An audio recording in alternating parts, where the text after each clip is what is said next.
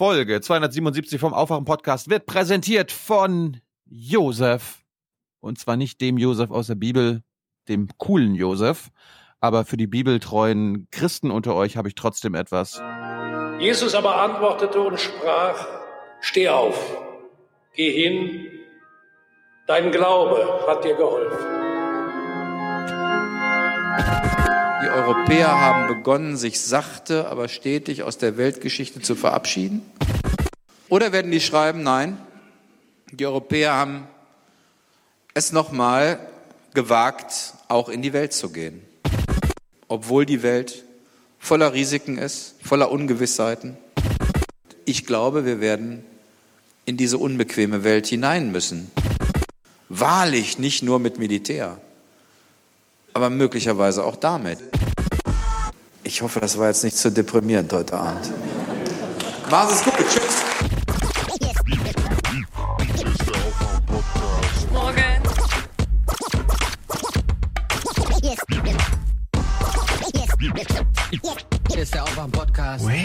Wir haben über 13.000 Pflegeeinrichtungen. Das heißt, wenn man das überschlägt, da bleibt äh, etwas mehr als eine halbe Stelle. Äh, Damit kann man nicht eine deutlich bessere Pflege organisieren.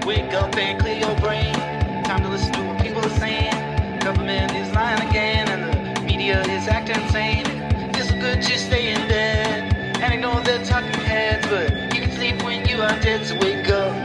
Ich bin der Meinung, äh, dass es weitaus größere Schadstoffverbreiter gibt als die Dieselautos. Sprich die Flugzeuge beziehungsweise die Schiffe. Naja, weiß Bescheid. Wo ist Martin? Ich habe ihn doch genau gehört. Ja, Er der, war der doch ja. Jesus aber antwortete und sprach, steh auf, geh hin, dein Glaube hat dir geholfen. Kurze Frage. Woher, woher das kommt, kläre ich dann gleich auf. Okay, aber eine Frage brennt mir jetzt so auf den Nägeln. Bitte. Ist die Musik im Clip mit drin? Jawohl. Martin hat gesprochen, während jemand Orgel spielte, um ihn zu untermalen. Jawohl. Ich bin ja selten in der Kirche, aber ich dachte, das Orgelspiel ist schon eine Sache, die hat ein eigenes Segment. Da spricht man nicht währenddessen. Man flüstert nicht mal in der Bank. Ey, wir meinen, ich habe ich hab das ja aus dem neuen Lambi-Film. Aber wann kommt er? Das, der ist schon raus. Hast du Bitte? nicht gesehen? Ach doch, ich hab's mir markiert. Ich wollte ihn sehen. Der kam irgendwann Primetime. Das, ich habe ihn nicht gesehen. Kam abends, also Am Mittwoch, glaube ich. späte, späte, Nee, nee, Montag, ist ja späte. Primetime. Ich Genau. habe ich hab, ich hab die Highlights mitgebracht.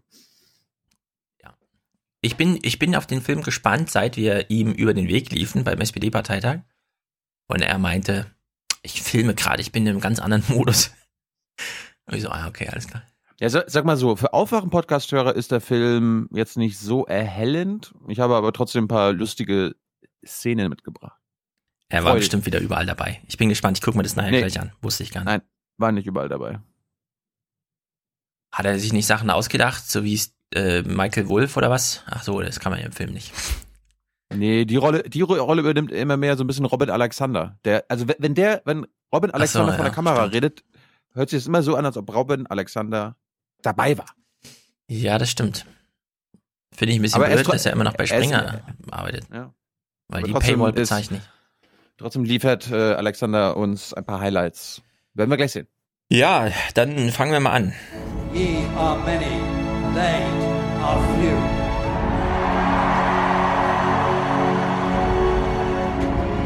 Willkommen im 1% Club. Bist du ein einziges Mal, bist du ein einziges Mal in Mali in einem Flüchtlingslager gewesen, in Somalia? Bist du dort gewesen? Hast du dir angeguckt und hast du mit Menschen gesprochen? Ich werde ihn vermissen. Ja, wir haben heute einen Produzent, sein Name ist Josef.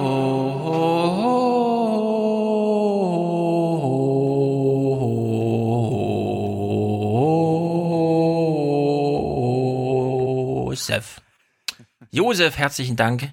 Ich muss den kleinen Witz machen. Ich war immer noch so sakral gestimmt durch Martin. Es ist ja nicht nur, dass, dass Martin sakral gestimmt war, sondern es waren auch so Worte des Abschieds. Und man denkt sich, zum Glück kann man nicht tiefer fallen als in Gottes Hand. Hinten im Bundestag, wo selbst NTV nicht mal daran interessiert ist, dass man ein Interview gibt. Naja, Josef Hm. hat uns nicht nur 300 Euro geschickt. Verrückter Kerl. Sondern auch eine Danke. Empfehlung. Empfehle die Zeit im Bild 2 vom 28.02. kurz zu Putin. So, Zeit im Bild. Das ist Schweizer Fernsehen. Ist Österreicher Fernsehen. Österreichisches Fernsehen. ORF. Mhm. Die Schweizer hatten aber jetzt ihr Nobillac-Theater. Ich bin auf ORF.at gegangen, habe gedacht, ich finde diesen Clip. Nicht Muss aber gefunden. in die Mediathek, in die Mediathek einfach reingehen. Äh, auch nicht gefunden. Hm. Äh, ruf mal bitte ORF.at auf. Warst du schon mal auf dieser Webseite?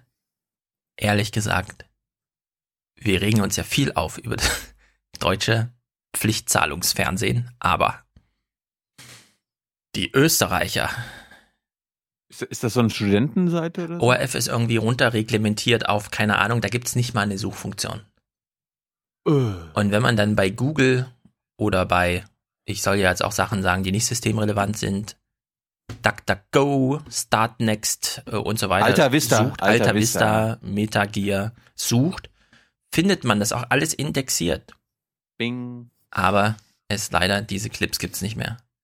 Äh, 28.02. ist leider zu lange her. Da wir heute auch Putin haben, tut's mir ein bisschen leid. Wir können den Clip nicht gucken, aber ich glaube, er war gut. Denn die, der Teaser des Clips, der war noch online. Bundeskanzler Kurz, Klammer auf, ÖVP, Klammer zu, wer hätte es nicht gewusst. Man muss ja immer wieder dran erinnert werden, dass die Lilanen jetzt auch die ÖVP sind. Versuche, Russland aus der Isolation gegenüber dem Westen zu führen und den Dialog wieder zu intensivieren, analysiert der Russland-Experte Gerhard Mangott den Moskau-Besuch von Kurz. Hm. Jetzt stehen wir da. Ich habe nur eines zu sagen zu dieser Webseite, lieber ORF. Ja, wissen Sie, äh, da kann ich nichts mehr zu sagen. Da fällt einem nichts ein. Meine Güte. Ehrlich gesagt, so schlecht das in Deutschland alles ist, wir reden auch gleich mit Georg wieder mal so ein bisschen auch über Journalismus, aber ORF AT ist aber leider, also wir kennen jetzt den Maßstab nach unten. Naja, also Josef, herzlichen Dank. Du bist hier super Präsentator. Wir freuen uns sehr. Und wir freuen uns auch über Bianca. Die schickt uns 100 Euro. Und zwar ohne Kommentar. Ja. Und das ist gut für Deutschland, sage ich dazu nur. Was soll man sagen? Es ist gut für Deutschland. Christine, 42 Euro, also damit Produzentin. Zum 16. Geburtstag am 6.3. Das war vor zwei Tagen. Einmal Produzent für Peter. Grüße aus Jena ins Sauerland. Ich hoffe, es war nicht zu spät jetzt, weil es wäre auch am Dienstag, dann wäre es Punkt, eine Punktlandung gewesen. Aber lieber Peter, Falls es zu spät ist, And I am sorry. Ja, tut uns ein bisschen leid, aber es ist, die letzten beiden Präsentatorenschaften kamen ja auch immer zu spät. Ich weiß nicht, die Commerzbank bucht merkwürdig. Vielleicht dauert das jetzt wieder einen Tag länger oder was, weil eigentlich dauert es nur einen Tag. Na gut, also herzlichen, Peter, äh, herzlichen Glückwunsch, Peter. Du hattest ja Geburtstag. Nachträglich geht ja auch. Nur vorweg wäre problematisch. Nachträglich geht aber auch. Happy Christ- Peter Tag. Ja, Christine denkt an dich und wir auch. Felix, Anne-Sophie und Mario, der schickt 11,11 Euro. Wie wird man eigentlich Präsentator? Hm. Ja, wie denn? Kommt drauf an, es gibt zwei Präsentatorenschaften, die echte und die des Herzens. Bei der einen schickt man die Folgennummer und bei der anderen reichen 200 Euro, um mein Herz zu erweichen. Ich hatte ja, Stefan, einen Kompromissvorschlag. Welchen? Äh, dass wir das bei 250 deckeln. Nee. Doch, das war, das war bis vor ein paar Wochen auch deiner. 250 Ich habe ich, so ich, ich hab, ich, ich hab die Merkel-Variante gemacht. Ich habe ich hab dich einen Vorschlag machen lassen. also dann habe ich ihn übernommen und dann. Wir denken wieder drei, weiter drüber nach. Steffen. Nachdenken, nachdenken ist ja gut. Nachdenken habe ich von dir gelernt, ist äh, Hallo, denken. sehr, Warte sehr jetzt, gut. Jetzt muss ich suchen. Denken, denken, denken. Man muss Ja, immer auf, pass auf. nachdenken, immer denken. Denken hilft ungeheuer. Lesen ist auch gut, aber denken ist noch viel wichtiger als lesen. Ja, Wir wollen nachdenken ähm, und dann vielleicht damit erste Erfahrungen sammeln. Einer meiner Für Deutschland, für die Zukunft unseres Landes. Alles klar. Ja. Sebastian. Herzlichen Dank, David. Grüße an Chris. Der das gerade in der Nachtschicht im Krankenhaus hört, lieber Chris. Stay woke. Bleib munter. Bleib äh, hilfsbereit, bist du sowieso. Äh, du bist in unser aller Herzen. Wir sind bei dir nachts. Ja. Tilo meldet sich. Sie müssen uns glauben oder Sie glauben uns nicht. Das überlasse ich äh, total Ihnen. Glaube uns. Ja. Ja. Chris, solche Leute wie dich, die uns bei der Arbeit nachts hören, tragen wir in unserem Herzen. Dass David so an dich denkt, finde ich äh, spektakulär. Daniel, Chatmaus und Baldi grüßen die Atzen aus dem Kiez. Wer auch immer, ich hoffe, alle fühlen sich angesprochen. Und damit meine ich alle. Anonym, Björn, Jan. Jan schenkt uns eine regelmäßige Grüße vom Fahrrad, auch diesmal wieder. Herzlichen Dank. Christoph, Carsten, Alexa und Daniel. Max, der schickt 21,42 Euro. Ich fordere einen atmenden Deckel für Tilos Soundboard. Nein. Mm, Nö. Roman Philipp, Top-Arbeit vom Tischlermeister. Aufruf an Klaus N. aus Haha, komm in den 1% Club. Klaus in Hamburg. Sofort. Wollte er noch schreiben, glaube ich. Iski, Alexander, 28,31 Euro. Für jede Minute Podcast im Februar ein Cent. Für Deutschland. Jawohl. Für Deutschland! Für Deutschland. Für Deutschland. Wir waren also 2813 Minuten auf Sendung oder was? Manchmal rate ich ein bisschen mit bei Big Brother, wenn dann die Stichfrage am Ende kommt und man soll irgendwas in Sekunden schätzen. Manchmal liege ich ganz gut, manchmal katastrophal. Nee, da, ist immer das Problem, dass du ja nicht die, den, den Ja, ganzen stimmt. Contest siehst, sondern das Genau. ist zusammengeschnitten. Man kann eh nur schätzen, ja. Jetzt hast du ja Big Brother zu Ende geguckt. Ja. Was, was sagst du denn jetzt? Ja, also zum Einstieg würde ich es jetzt nicht so empfehlen. Es war zwar von den Personen ganz spektak, aber ich glaube, es macht mehr Spaß, wenn man erst eine normale Folge guckt, wie die das drei Monate machen und danach die Celebrities sieht, wie sie weich, eiermäßig am liebsten raus wollen, nichts durchhalten, völlig versagen auf der, Beziehungsebene. Der eine, der Alle. wollte unbedingt durch. Sie wollte raus, er wollte raus. Meta. Meta Mac World Peace, oder wie heißt ich dann? Meta World Peace. Meta World Peace. ja. Ja, also ich finde, es geht schnell rum, dadurch kann man es empfehlen. Man muss sich dann nicht allzu viel Zeit nehmen, aber es ist halt nicht das richtige Big Brother. Finde ich. Hast du, hast du Amazing Race geguckt? Nee, das gucke ich auch nicht, fange ich nicht mit an. Hast du die Uganda-Folge geguckt? Nee. Hast du die BBC-Doku von mir gehört? Nein. Ich habe viel zu tun. Und, der, und den, den Arte-Film, der am 27. März ausgestrahlt wird, liebe Leute, äh, den, den hast du noch nicht gesehen. Nee. Aber du, du, du kommst drin vor. Ja, Hast du auch noch nicht gehört, gewusst, ja, habe ich gehört. Ja. Naja. Guckst, du dir den, guckst du dir den denn an? Ja, aber klar, klar, klar gucke ich mir den an. Ich verpasse nichts. Alexander schickt noch kleiner als drei. Und da wissen wir genau, das ist ein Herzchen. Das sind also Liebesgrüße. Ingo, Martin, nach einem Jahr schwarz sehen, nun endlich auch ein kleiner Beitrag von mir. Liebesgrüße aus Berlin. Das wäre schön für Deutschland. für Deutschland. Jan, Matthias, Aufwachen ist gut für Deutschland. Oder unser Land? Schneller! Ja, ja, hier. Das ist gut für unser Land. So eine Haltung. Deutschland oder unser Land? Merkel. Deutschland oder unser Land. Genau. Danke Thilo und Stefan und danke Angela Merkel. Grüße von Matthias. Danke, Angela Merkel. Matthias, Podcast rettet die Banken, rettet die Autoindustrie, rettet die Kroko oder das letzte besser nicht. Hat sich mir nicht ganz erschlossen, aber herzlichen Dank, du bist hier im 1% Club. Hier klären wir dann auch, was der Spruch bedeutet. Igor schickt uns monatlich seinen Beitrag, das ist natürlich sehr gut. Tillmann für 37 Jahre am 9.3., das ist morgen am Austragungs, äh, Austragungs, also am Ausstrahlungstag. Die Geburt, äh, ich, ich lese es mal vor, weil er war besoffen. Also.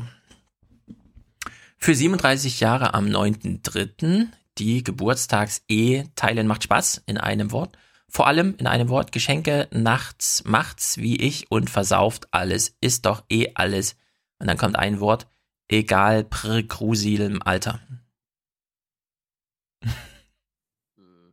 Ich habe keine Ahnung, was das bedeutet. Ja, so kann es gehen, obwohl ich wusste und selber fühle, dass das auch schmerzhaft ist. Äh, ein bisschen Tüdelüt, würde ich sagen. Ja, der, ach, da haben wir lange nicht mehr gespielt. Langsam wird das Denken auch so ein bisschen, bisschen Tüdelüt. Mira, Katja, monatliche Sinninvestition. Regelmäßig und für den guten Zweck. Carsten Eike, der sagt, I hear you. I hear you, das stand ja auf Trumps Zettel. Wer hat's geschrieben? Hope Hicks, die jetzt gegangen ist. Alle Journalisten behaupten, es wäre eine große Sache und ich glaube, das stimmt. Trump wird ein neuer Trump.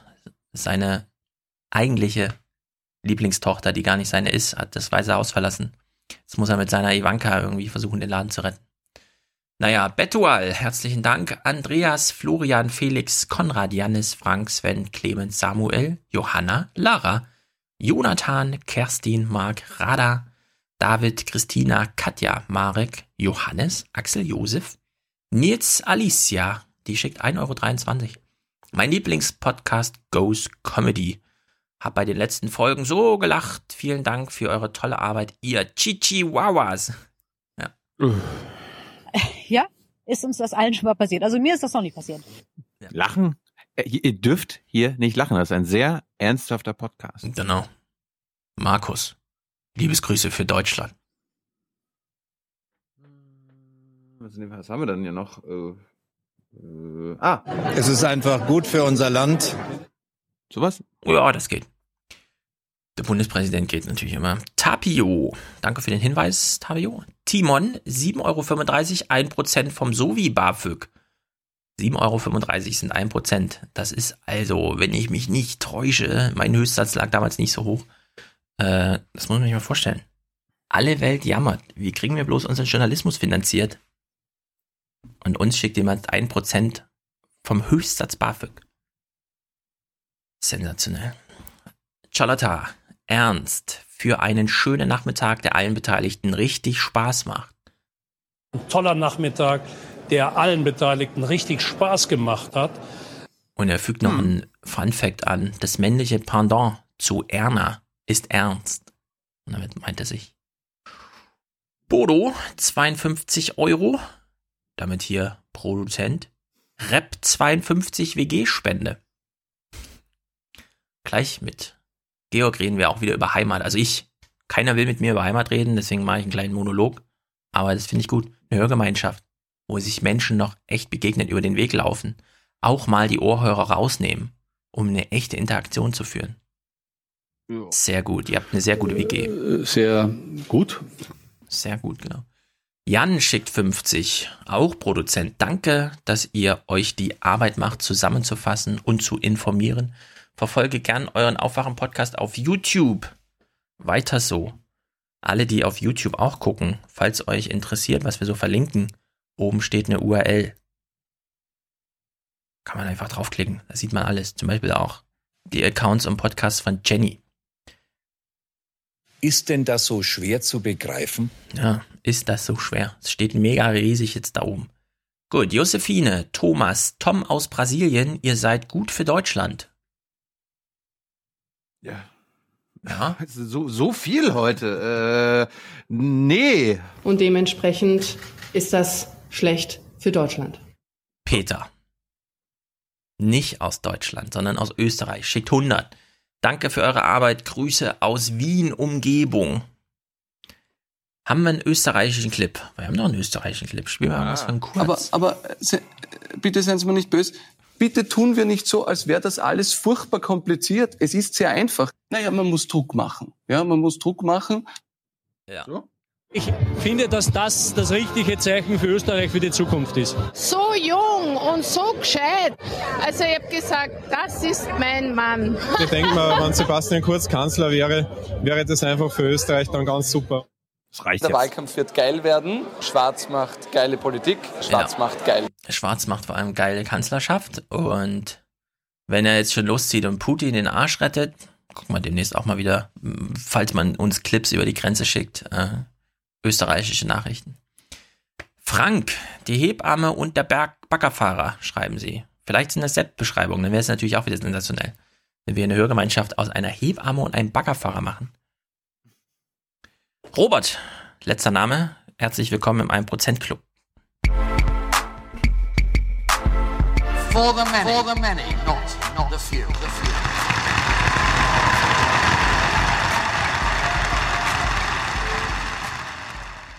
We've got news for them. Change is coming. Haben wir lange nicht mehr gespielt. Mhm.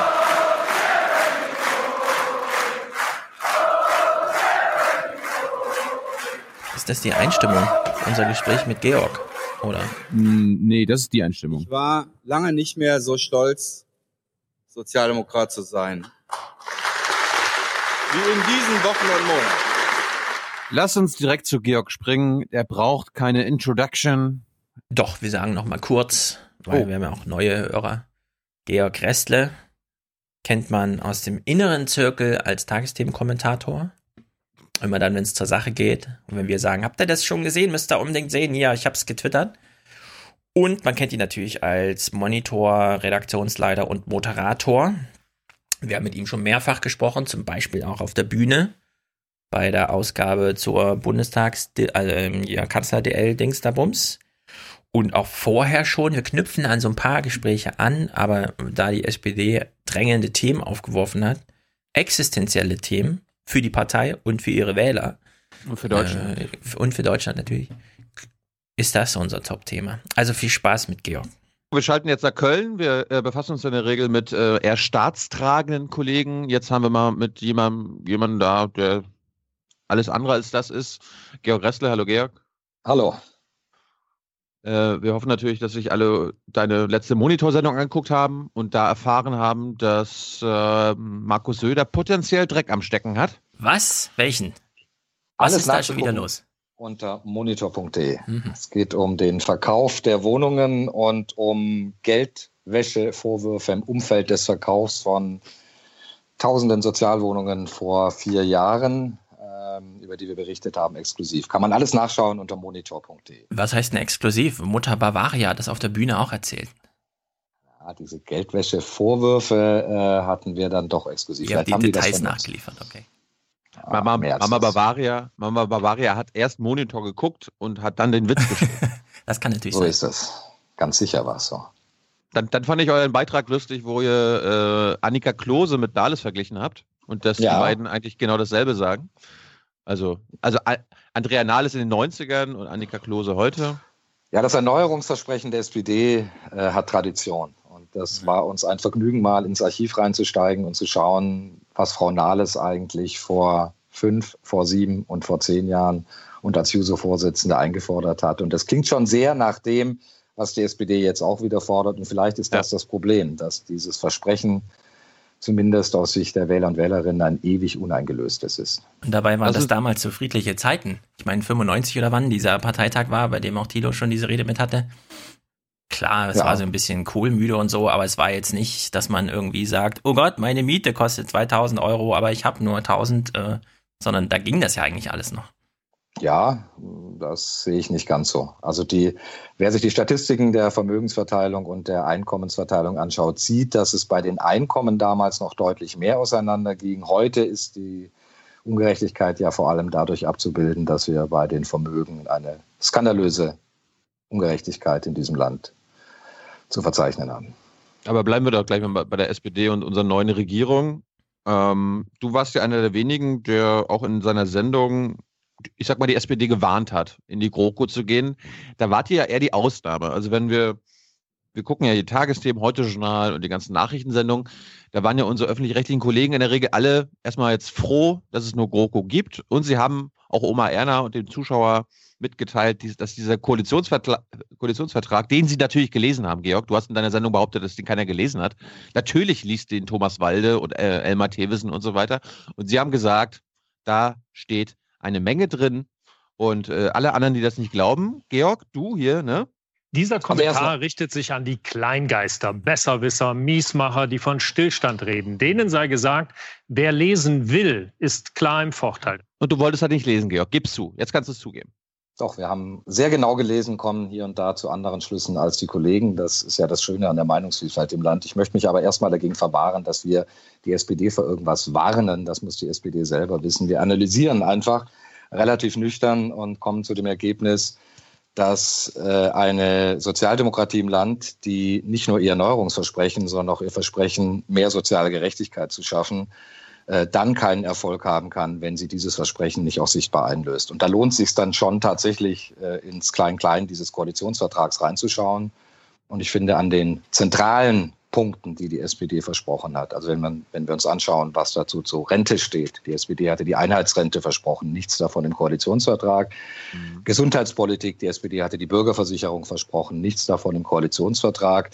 Die Steuerpolitik zentral. Äh, die SPD hat die Abschaffung der sogenannten Abgeltungssteuer versprochen. Das heißt, äh, Vermögende sollten künftig genauso stark belastet werden wie äh, Menschen, die ihr vor allem durch Einkommen Geld verdienen.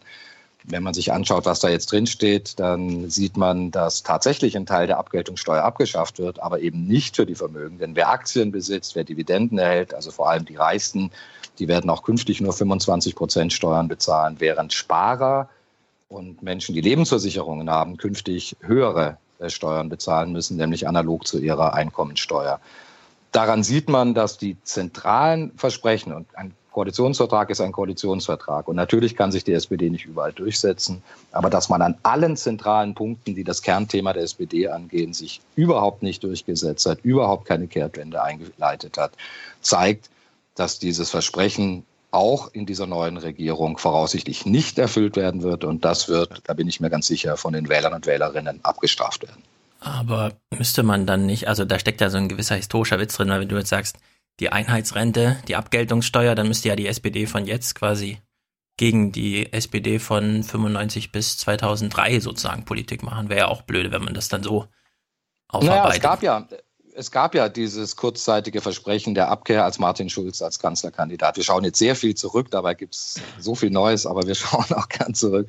Aber Martin Schulz hat das ja, hat ja zumindest den Eindruck erweckt und hatte dadurch ja auch Erfolge. Ich finde, das ist eine große Fehldeutung, äh, oder ich halte das für eine große Fehldeutung auch vieler Kollegen, warum Martin Schulz eigentlich gescheitert ist. Das große Scheitern von Martin Schulz war, dass er einen Eindruck erweckt hat nach seiner Intronisierung, soziale Gerechtigkeit tatsächlich ernst zu meinen und eine Abkehr von den alten Forderungen der Schröder-SPD tatsächlich einzuleiten. Im Koalitionsvertrag ist davon relativ wenig zu sehen und zu lesen. Mhm, aber wenn man dir so zuhört, wieso verwahrst du dich dann, obwohl du es inhaltlich ja so klar, eindeutig auch in der Linie des Aufwachen-Podcasts, nicht nur Monitor und so, aber warum verwahrst du dich so sehr gegen den Vorwurf, du hättest gewarnt oder die Sendung hätte gewarnt, weil was ist das weil denn wir, anderes? Weil ich mich weder der SPD noch der Union noch den Grünen oder der Linken besonders nahe fühle und mich als Berater irgendwelcher Parteien in Berlin aufspielen will. Wir sind Journalisten. Das ist Ergebnis einer Analyse, die ich und auch die Redaktion vorgenommen habe, nach Studium auch nochmal des Koalitionsvertrags. Und wir haben den wirklich gelesen ähm, und kommen eben zu dem Ergebnis, dass hier ein großer, großer Graben liegt zwischen Erwartungen, die geweckt worden sind und realer Politik. Und das wird sich ja dann, wenn diese Politik tatsächlich umgesetzt werden wird, erst recht zeigen, weil dann werden auch die einen oder anderen auf die Idee kommen, mal genauer hinzuschauen, was genau hat die SPD jetzt beispielsweise bei der Abgeltungssteuer eigentlich durchgesetzt? Aber sind das nicht alles Punkte, die dafür sprechen, jetzt ein Aktivist zu werden, damit wir 2021 nicht nochmal den Wahlkampf von 2013 machen? Nö, wir sind keine Aktivisten, wir sind Journalisten. Ähm, wir versorgen die Gesellschaft und die Öffentlichkeit mit Informationen. Was die dann daraus machen, das müssen die selber wissen. Hm. Ich habe irgendwie im Gefühl, und 2016 ist beispielsweise so ein Jahr, ich äh, bin jetzt auch sehr viel im Archiv unterwegs und so weiter. 2016 war so ein, also durch Trump und Brexit so ein Jahr, in dem die Journalisten, also wir haben ja Tevis noch im Ohr, wie irgendwie Trump gegenüber sagt, ich werde dich jagen und mir das Land zurückholen, mein Lieblingsland. Und es, 2017 sind alle wieder eingeschlafen, die Journalisten. Und 2018 ist jetzt so ein Jahr, wo, ja, ja, der Trump, Strafzölle nennt man halt Handelskrieg. Wir erklären nochmal, was ein Handelskrieg ist. Aber im Grunde ist alles, was 2016 und 2017 zu so ein bisschen Euphorie gesorgt hat, wo ich sagen würde, ja, weil der Journalismus halt mal aktivistisch geworden ist, weil die Pluralität ist gegeben. Man muss jetzt nicht mehr auf Neutralität äh, setzen, nur weil Oma Erna nur einen Sender hat. Sie hat jetzt tausend Sender und jetzt kann man doch sagen, 2021 ist das Jahr, auf das wir uns vorbereiten, mit einem Journalismus, der 2018 beginnt und sagt, liebe SPD, wir warnen euch. Wollt ihr Journalisten als Aktivisten haben? Findet ihr das richtig? Ja, das wäre ehrlich. Es gibt neutralen Journalisten, Journalismus und ehrlichen Journalismus. Und ich finde, jetzt ist Zeit anderes. für ehrlichen Journalismus. Ja, das ist was anderes. Ich sehe, die Grenze liegt ganz woanders. Natürlich sind wir auch kommentierende Journalisten. Natürlich sind wir auch Journalisten, die Haltung haben. Natürlich sollten wir das auch deutlich machen. Also es ist Quatsch, äh, von Neutralität im Journalismus zu sprechen. Sowas gibt's nicht. Das ist eine Illusion. Und wer das behauptet, äh, erweckt hier einen falschen Eindruck, den er auch niemals erfüllen kann. Aber es gibt eine klare Grenze zwischen Journalisten und Aktivisten. Ähm, Ich bin nicht Mitglied in einer Partei, ich bin nicht Mitglied in irgendeiner Organisation, die auch parteinah wäre. Ich halte das für falsch, wenn Kollegen das sind. Ähm, Wir können aber scharfzüngig mit dem, was wir recherchieren und mit dem, was wir auch an Haltung mitbringen, ähm, unsere Meinung nach außen deutlich machen. Und das sollten wir auch. Und ich halte alle diejenigen, die sagen, äh, das hat im Journalismus nichts zu suchen, für halte das für verkehrt. Aber ich finde, wir sollten die Grenzlinie zwischen Journalismus und Aktivismus ziehen. Ich bezeichne mich nicht als Aktivisten und sehe da eine ganz klare Grenze. Da, da bin ich auch bei dir. Darum wollte ich unser Fuck AfD-Logo auch wieder raushaben. Oh. Was Stefan letztes Mal Nicht mit mal auf die eingeschleust hat. Sache können wir uns im Podcast einigen, dass wir Fuck AfD sagen. Vor einer Deutschlandflagge. Du wolltest für Deutschland da rein. Umrahmt von einem Europaherz mit exakt zwölf gelben Sternchen. Na gut. Nee, aber, Georg, aber Georg, mu- musst, du- musst du dich denn gegen andere Politikaktivisten in der Tagesthemenredaktion zum Beispiel durchsetzen? Zum Beispiel Herrn Nietzsche, der ist ja CSU-Mitglied, bayerischer, also ist er Chefredakteur vom BR. Als Chefredakteur jetzt. Ja. Nachfolger von Gottlieb. Und CSU-Mitglied. Ich halte es für total verkehrt, wenn Kollegen in Parteien Mitglieder sind und das gilt für CSU-Mitglieder genauso wie für SPD-Mitglieder und Mitglieder anderer. Ich halte das für verkehrt. Ich finde gerade Journalisten, die hier exponiert ähm, äh, auch auf dem Bildschirm kommentieren, sollten das dann, wenn sie das sind, auch immer wieder deutlich machen, sollten sagen, wenn sie das Oder? schon sind, sollten sie sagen, ich bin Mitglied der CSU und äh, Aber Journalist und aus dieser Haltung sehe ich das. Das machen die natürlich nicht. Deswegen halte ich es für viel richtiger, man ist erst gar nicht Mitglied in einer Partei. Ich finde, Journalisten sollten nicht Mitglied in einer Partei sein. Politische Journalisten erst recht nicht. Gut, aber aus Zuschauersicht, ich bin ja Zuschauer. Ich gucke ja ab und zu mal die Tagesthemen und freue mich dann, wenn Herr Nietzsche einen, Kommentar spricht, weil ich weiß, jetzt bekomme ich die Meinung, ja, und die Worte kann man ausfüllen. Und dann gucke ich natürlich Monitor, weil ich weiß, jetzt bekomme ich die Meinung, sozusagen. Ja, welche denn? Recherche bekommt, bekommst du bei Monitor. Du Das ist kein, das ist kein Meinungsmagazin. Würde ich jetzt naja, das ist eben, wenn, wenn Georg sagt, naja, ich, ich möchte sozusagen die Leute informieren, was sie dann damit machen. So, wenn das schon Natürlich- im nat- Kalkül drin steckt, Ich habe überhaupt nichts dagegen und ich behaupte, vielleicht sind wir da ehrlicher als manch andere Formate, auch in meiner Moderation deutlich zu machen, was ich von dem halt, was wir da präsentieren. Und ich sage das ja auch. Ich verwende ja dann auch ausdrücklich das Wort ich und mache damit deutlich, das ist meine Haltung zu den Dingen. Darüber kann man streiten, äh, da kann man anderer Meinung sein. Dass viele Leute anderer Meinung sind, sieht man, wenn man sich anschaut, was bei Facebook oder Twitter oder anderswo an Reaktionen auf die Sendungen kommen. Ob das repräsentativ ist, steht auf einem anderen Blatt Papier. Aber ich, äh, ich bin, was das angeht, äh, ganz klar. Und auch wenn ich kommentiere, kommentiere ich das natürlich mit Schärfe. Also ich finde, ein Kommentar ist dafür da, klar Position zu beziehen und nicht äh, das abzubilden, was man irgendwie sowieso in den Nachrichten hört oder liest. Ja, ich, ich meine, ich habe ich hab den Podcast auch aus dem Grund gestartet, also den Aufwachen-Podcast, damit ich, äh, weil ich bei Jung und Naiv ja nicht meine Meinung vertrete, Direkt-PKs, das eh nicht, da hört man vielleicht nur durch meine Fragen irgendwelche Haltungen raus. direkt meine- meinst du, sind ohne deine Meinung. Also, Ja. meine Herren, euren beiden Sendungen würde ich als Also Zuschauer wirklich. den Aktivismusquotienten vier von zehn Punkten vergeben. Und vier heißt schon, es ist deutlich erkennbar. Da muss man jetzt Ich nichts verwarme, bewusst ich verstehen. verwarre mich, ich verwarre mich dagegen, mit Thilo in einen Topf hier geschmissen zu werden. Ich Thilo will auch nicht mit Georg in einem übrigens Topf. Ach, das hältst du schon, mal ganz ehrlich, das Ja. hältst du für Aktivismus, einen Ähm, meinungsstarken ja, also schon- äh, Journalismus, der deutlich macht, was er von Dingen hält, äh, auf der Basis recherchierter Fakten. Das ist für dich Aktivismus. Ja, es geht bei mir los. Ähm, äh, also wir haben ja ähm, über die Jahre hier mit Hans Hütt auch mal die Frage geklärt, warum gibt es eigentlich die politische Rede noch? Kann man nicht Sachen zu Protokoll geben, Listen einfach aufstellen, das sind die Fakten und so weiter? Warum wird noch auf Bühnen gesprochen?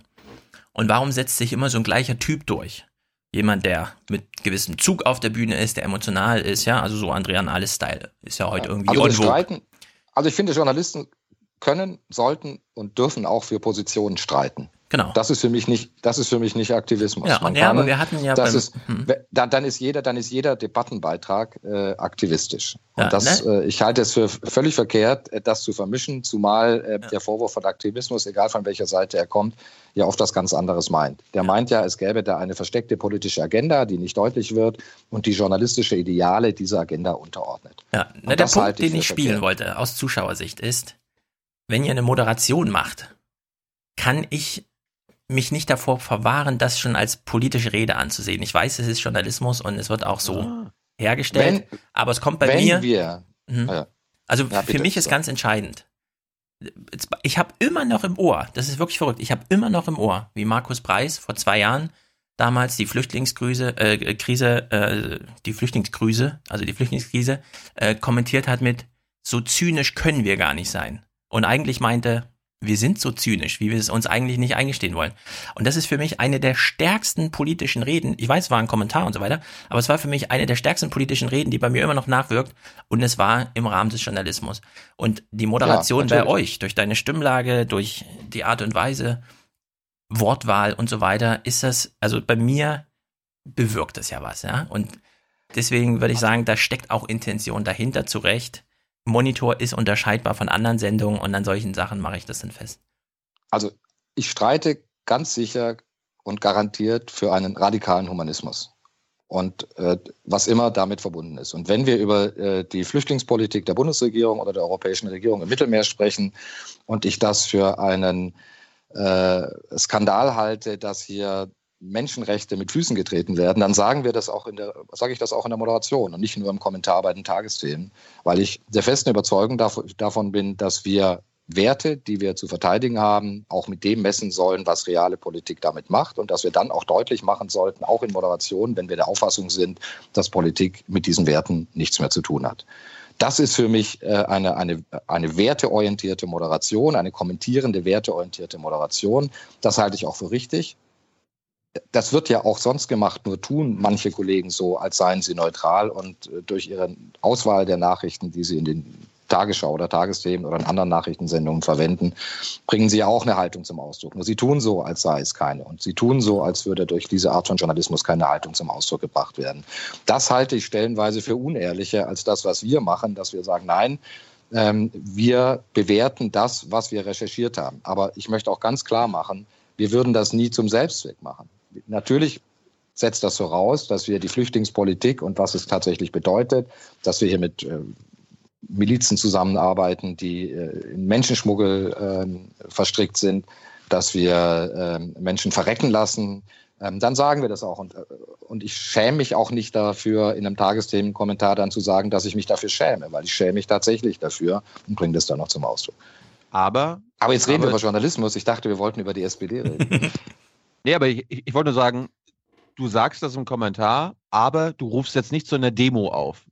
Nein, ich rufe nicht ne? zu einer Demo auf. Das würde ich nicht machen. Das müssen die Genau. Leute schon selber entscheiden. Ich halte die Leute auch für intelligent genug zu entscheiden, äh, dass sie wissen, ein Thema ist so wichtig, dass es mich auf die Straße bringt. Da ist die Grenze. Äh, lass uns doch mal über die, diese SPD reden. Ja, die Also, SPD. Gibt's die noch? Gibt's die SPD noch? Ja, sie hat ja zuletzt wieder zugelegt in Meinungsumfragen sogar. Von 16 auf 18 oder wie auch immer. Ja, Projekt 18 ist jetzt schon ein Witz, der von unten kommt. Ist auch erstaunlich. Wir sind jetzt, wir sind ja todtraurig. Ich trage ja mein, meine Trauerflor gerade, ähm, dass Sigmar Gabriel leider, leider, leider nicht mehr Außenminister bleibt. Ja. Trifft, trifft dich das auch so hart? Also wir bleiben mal erstmal bei den Personalentscheidungen. Bist du auch jetzt sehr, sehr traurig? Und ist dir aufgefallen, dass irgendwie keinem unserer Kollegen aufgefallen ist, dass wenn man Außenminister ist, man automatisch, also fast schon automatisch der beliebteste Politiker im Land wird? Außer Aber- bei Herrn Westerwelle. Ja, gut. Da war das nicht der Fall. Ähm, nein, ich bin nicht traurig, äh, weil ich äh, persönlich äh, mit Herrn Gabriel nichts zu tun habe und traurig äh, bin ich über andere Dinge. Was mich wundert an der ganzen Berichterstattung ist, äh, dass sich das eigentlich komplett reduziert auf äh, zwei Hauptkernsätze. Der erste ist, ein so erfolgreicher Außenminister, warum muss er gehen? Und der zweite Kernsatz ist, ähm, äh, so ein Stinkstiefel in der eigenen Partei äh, ist selber schuld daran, wenn er sich mit allen verscherzt hat. Und wenn man Außenminister bleiben will, muss man halt geschmeidiger auch mit seinen Parteifreunden umgehen. Ähm, das ignoriert komplett, was Herr Gabriel als Außenminister tatsächlich getan hat. Und äh, wenn ich äh, mir darüber Gedanken mache, ob ich Herrn Gabriel für einen guten oder für einen schlechten Außenminister halte, dann messe ich ihn nicht an seinen Worten, sondern messe ihn an seinen Taten. Und da bin ich äh, zuletzt überhaupt nicht der Auffassung gewesen, dass es hier ein guter Außenminister war. Ich äh, halte die Politik, die er vertritt gegenüber der Türkei und die jetzt ja hier zum Ausdruck kommt, für alles andere als gute Außenpolitik. Im Gegenteil, ich finde, dass Gabriel den Kotau der Bundesregierung vor der türkischen Regierung und vor dem türkischen Präsidenten letztendlich fortgeführt hat. Und das wird ja auch sichtbar im Augenblick, dass im zeitlichen Zusammenhang mit der Freilassung von Dennis Yücel, die uns natürlich alle auch gefreut hat, in diesem zeitlichen Zusammenhang eine Verschärfung beispielsweise der Politik gegenüber den Kurden im In- und im Ausland zu beobachten ist. Ich meine, die Versammlungsfreiheit für Kurden wurde in Deutschland praktisch abgeschafft und das im, würde ich sagen, unmittelbaren Zusammenhang mit dieser Freilassung. Damit hat man das wichtigste Ziel der türkischen Politik gegenüber Deutschland quasi erfüllt.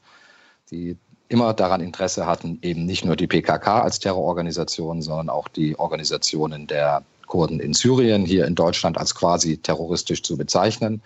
Das hat man alles hier mehr oder weniger nachvollzogen. Das hat nicht nur Herr Gabriel nachvollzogen, das haben auch andere Behörden nachvollzogen. Aber ich würde schon gern wissen, was da eigentlich genau besprochen worden ist, als Herr Gabriel dem türkischen Außenminister seinen Tee eingeschenkt hat. Es gab, es gab keinen Deal. Es gab keine Deals, es gab keinen Deal, Georg. Äh, das sind deine ob es, ein, ob, es, ob, es ein, ob es einen Deal gab oder nicht, ist eine ganz andere Frage.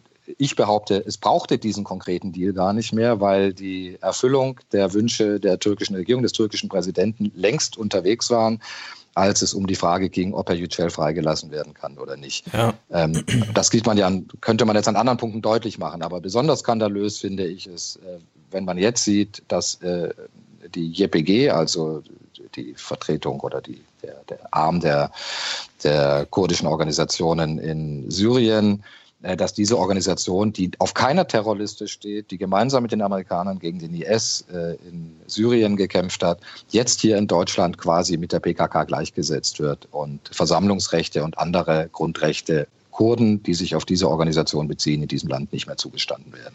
Dafür steht auch Sigmar Gabriel.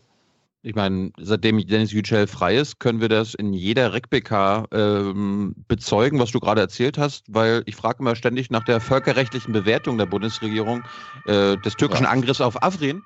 Ja. Und, die, und die Bundesregierung, die prüft immer noch. Also das, das ist immer lustig, wenn, wenn, ich sag jetzt mal, die Feinde, Assad oder andere Russen irgendwie irgendwas machen, dann weiß die Bundesregierung, bevor sie überhaupt geprüft hat, wie wie falsch das ist. Und damit haben sie ja recht.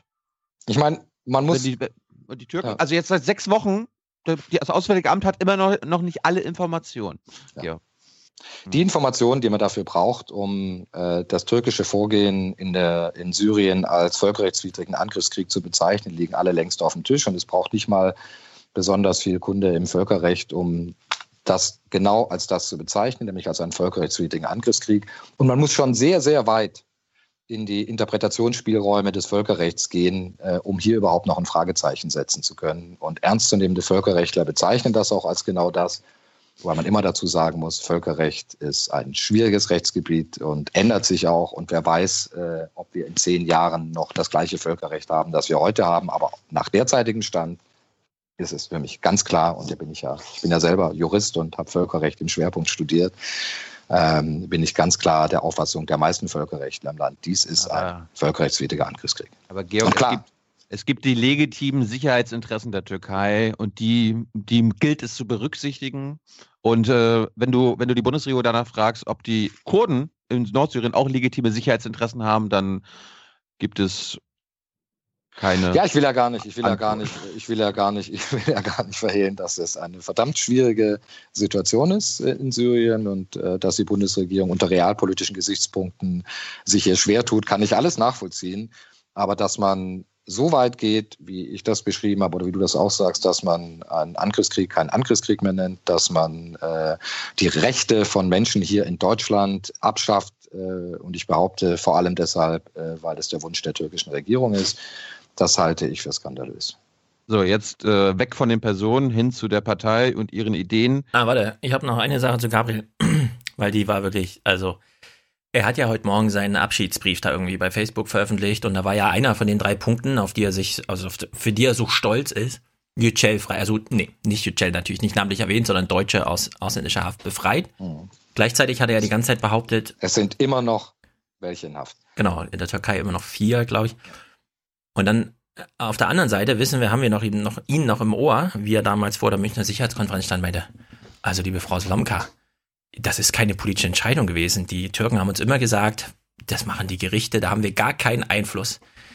Wie kriegt das so ein toller Politiker, den vier von fünf Deutschen, wie Herr Gabriel immer wieder behauptet, hin, die öffentliche Meinung so zu verschaukeln, dass er zum einen sagt, da gab es gar keine politische Entscheidung und dann aber behauptet, es wäre seine tolle Entscheidung gewesen.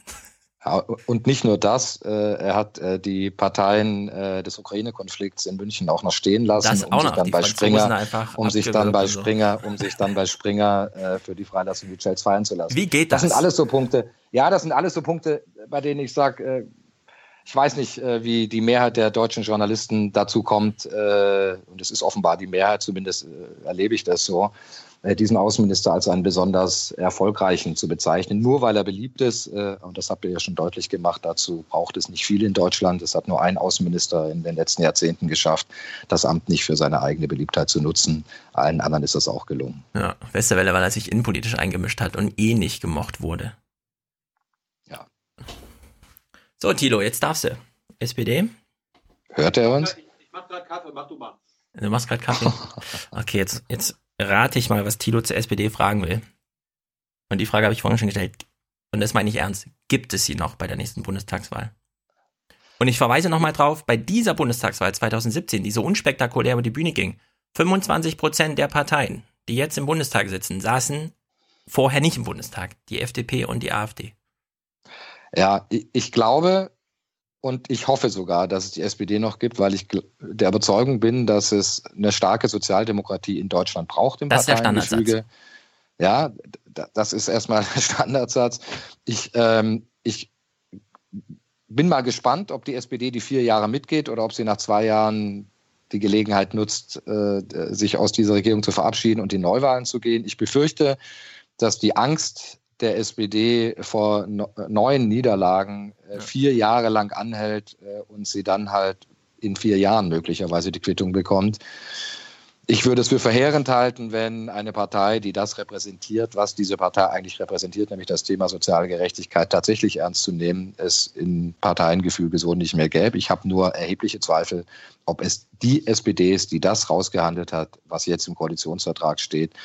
Das hat für mich relativ wenig mit Umkehr, Umverteilung und mehr sozialer Gerechtigkeit zu tun. Ja, aber dieser allererste Satz, den nutzt, also wir brauchen eine starke Sozialdemokratie. Schon als wir eine rot-rot-grüne Mehrheit im Bundestag hatten, war dieser Satz aktuell. Schon damals brauchten ja. wir im Grunde eine neue, ja, eine starke Sozialdemokratie. Und jetzt sind vier Jahre um und. Ich persönlich habe es auch damals für einen Fehler gehalten, dass die SPD Rot-Rot-Grün nicht versucht hat. Ähm, ich glaube, ich weiß nicht, wie sie in den Wahlumfragen heute dastehen würde. Aber man sieht, dass das, was sie im Kalkül hatten, nämlich über eine große Koalition sich eher profilieren zu können, grandios gescheitert ist. Jetzt ist ja natürlich die Frage, du hast es ja vorhin schon gesagt, die SPD versucht sich seit 25 Jahren zu erneuern. Ist denn diesmal die Situation eine andere? Hast du, siehst du da Chancen, dass es diesmal anders ist? Oder es gibt, da, es gibt eine einzige Chance, die ich sehe, dass viele von den Jungen, die jetzt aufgrund des Mitgliederentscheids in die Partei gegangen sind, äh, genug äh, Eier haben, äh, diese Partei tatsächlich ein Stückchen auch vor sich herzutreiben. Ich habe den Bundesparteitag äh, verfolgt, äh, von Anfang bis Ende, und war dann doch erstaunt, dass es da einige Junge gab, die mir vorher gar nicht bekannt waren, gebe ich ganz ehrlich zu, die finde ich sehr intelligent, sehr mutig nach vorne gegangen sind und eigentlich der Führungsriege und dem Vorstand äh, deutlich gemacht haben, wie alt und grau sie eigentlich aussehen gegenüber dem, was da von dieser neuen Generation durchaus auch vertreten wird. Ich bin sehr gespannt und darauf wird es auch ankommen, wie die SPD damit umgeht. Sie behauptet ja, sie will sie einbinden. Ich sehe äh, in dieser Regierung äh, und bei allen Menschen, über die diskutiert wird, kaum jemanden, der da tatsächlich nach vorne kommen kann. Weiß auch gar nicht, ob ich es den neuen Jungen empfehlen würde. Ich würde sagen, messt diese Partei an dem, an dem ihr sie gemessen habt, als es um die Frage ging, No GroKo oder GroKo. Messt sie inhaltlich daran, schaut, ob Sozialpolitik tatsächlich das ist, was ihr unter Sozialpolitik meint oder unter sozialer Gerechtigkeit verstanden haben wollt. Und wenn nicht, dann macht deutlich, dass man eine Partei oder dass man als SPD nicht unbedingt vier Jahre in dieser Regierung sein muss. Und dann muss man es eben auch platzen lassen können. Aber ich, ich will nochmal mit der Vehemenz von ihm nachfragen, weil, also eins plus eins plus eins AfD und Piratenerfahrung. Egal welches Spektrum, es ist ja. möglich, eine Partei auf 12 Prozent zu bekommen. Man braucht dann natürlich ein bisschen Glück mit dem Wahltermin.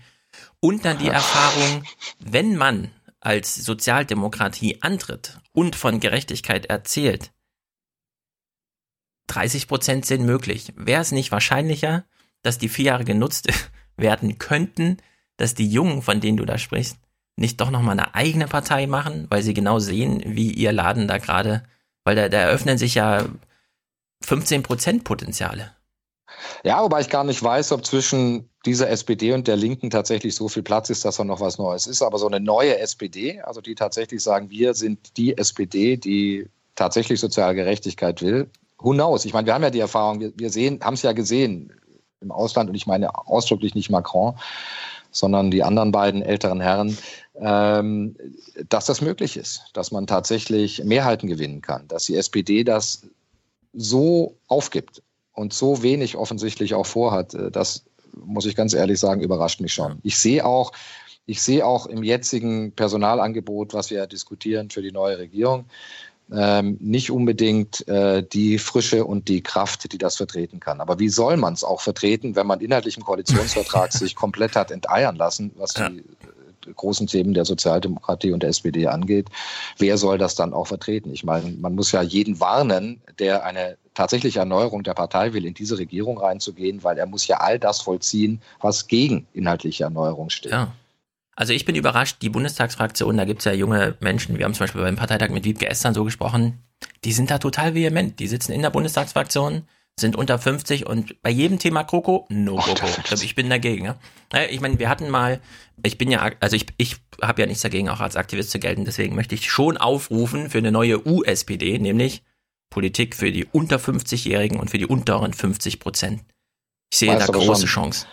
Du weißt ja schon, was die USPD war. Ne? Ja, deswegen sage ich ja, die USPD 2.0 oh okay. Oh Mann, oh Mann, Tilo ist schon wieder dagegen, äh, aber das interessiert, also das wundert uns nicht. Ich warte ja immer noch nach 277 Folgen darauf, dass Tilo mal was gut findet. Und ich finde, die USPD war schon ein ganz gutes Angebot, aber auch das ist abgelehnt, okay.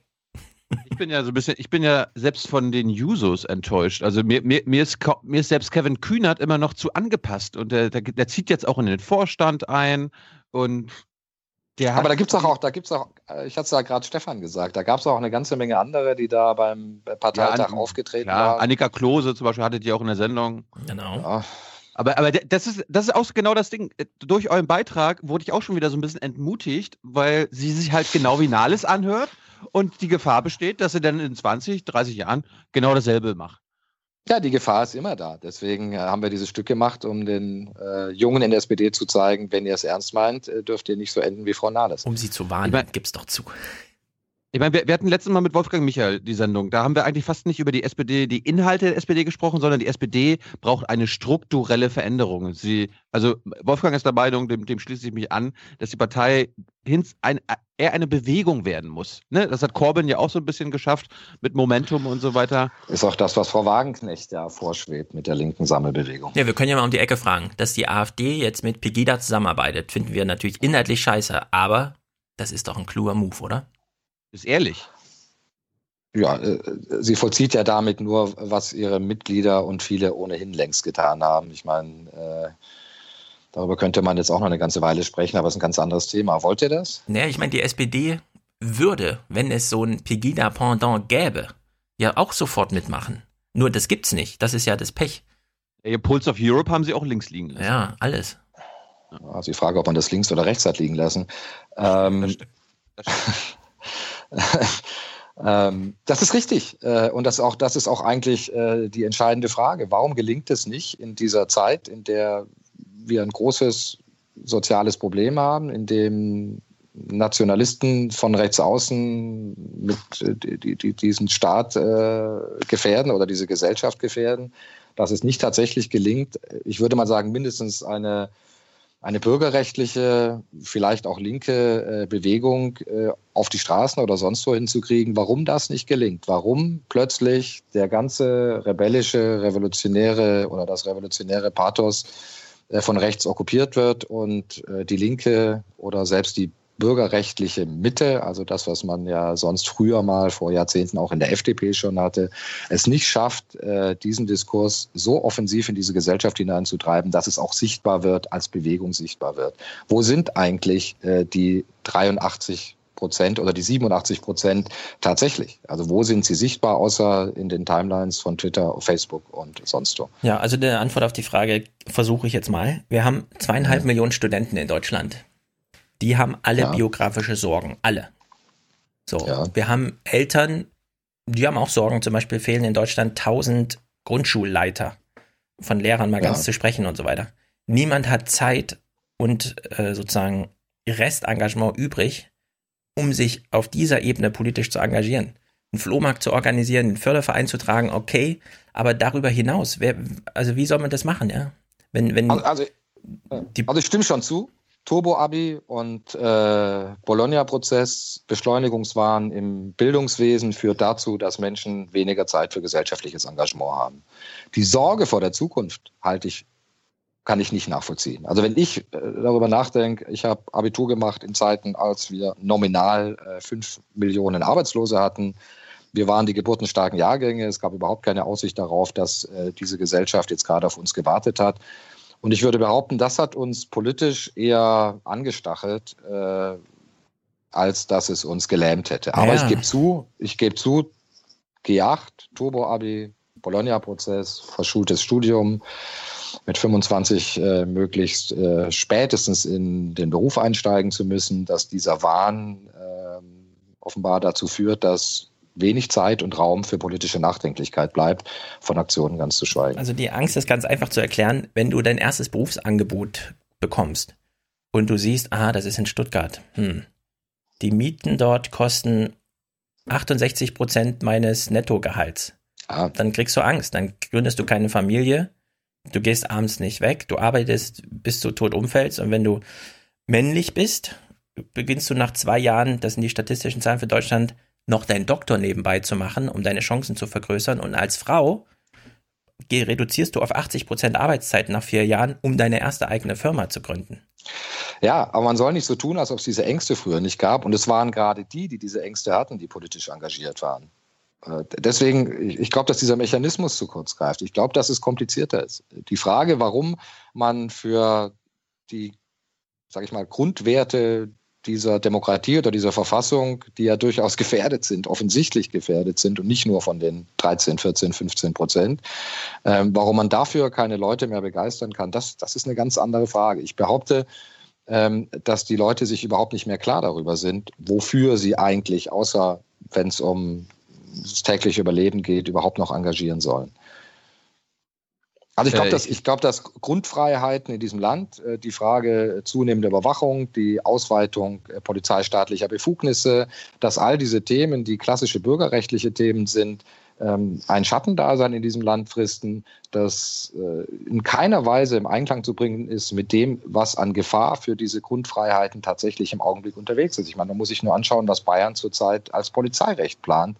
Da können Leute künftig ohne Richtervorbehalt für längere Zeit einfach weggesperrt werden. Und der nächste Innenminister heißt Horst Seehofer. Äh, mit diesem Geist äh, wird künftig Innenpolitik dann in Deutschland gemacht werden. Die äh, Grenzen zwischen Verfassungsschutz und Polizei sollen mehr oder weniger gänzlich aufgehoben werden.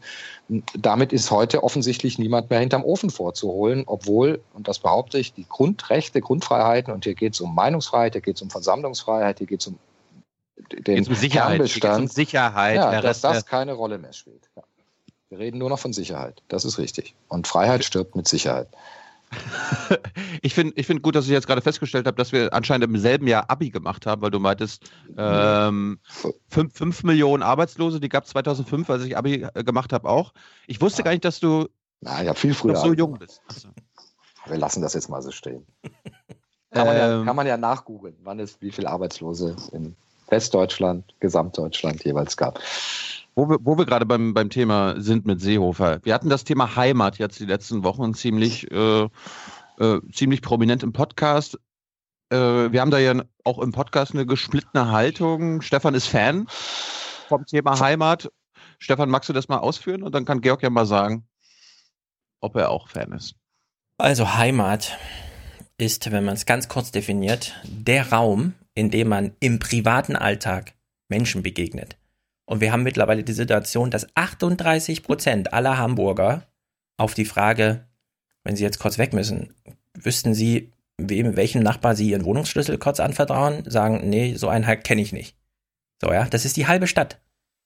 So, und jetzt ist die Frage, muss man sich um diesen Lebensbereich, der im Koalitionsvertrag übrigens nicht als Heimat, sondern sofort als die Kommune, wir nehmen jetzt mal wieder die Kommune in den Blick von der Bundespolitik aus.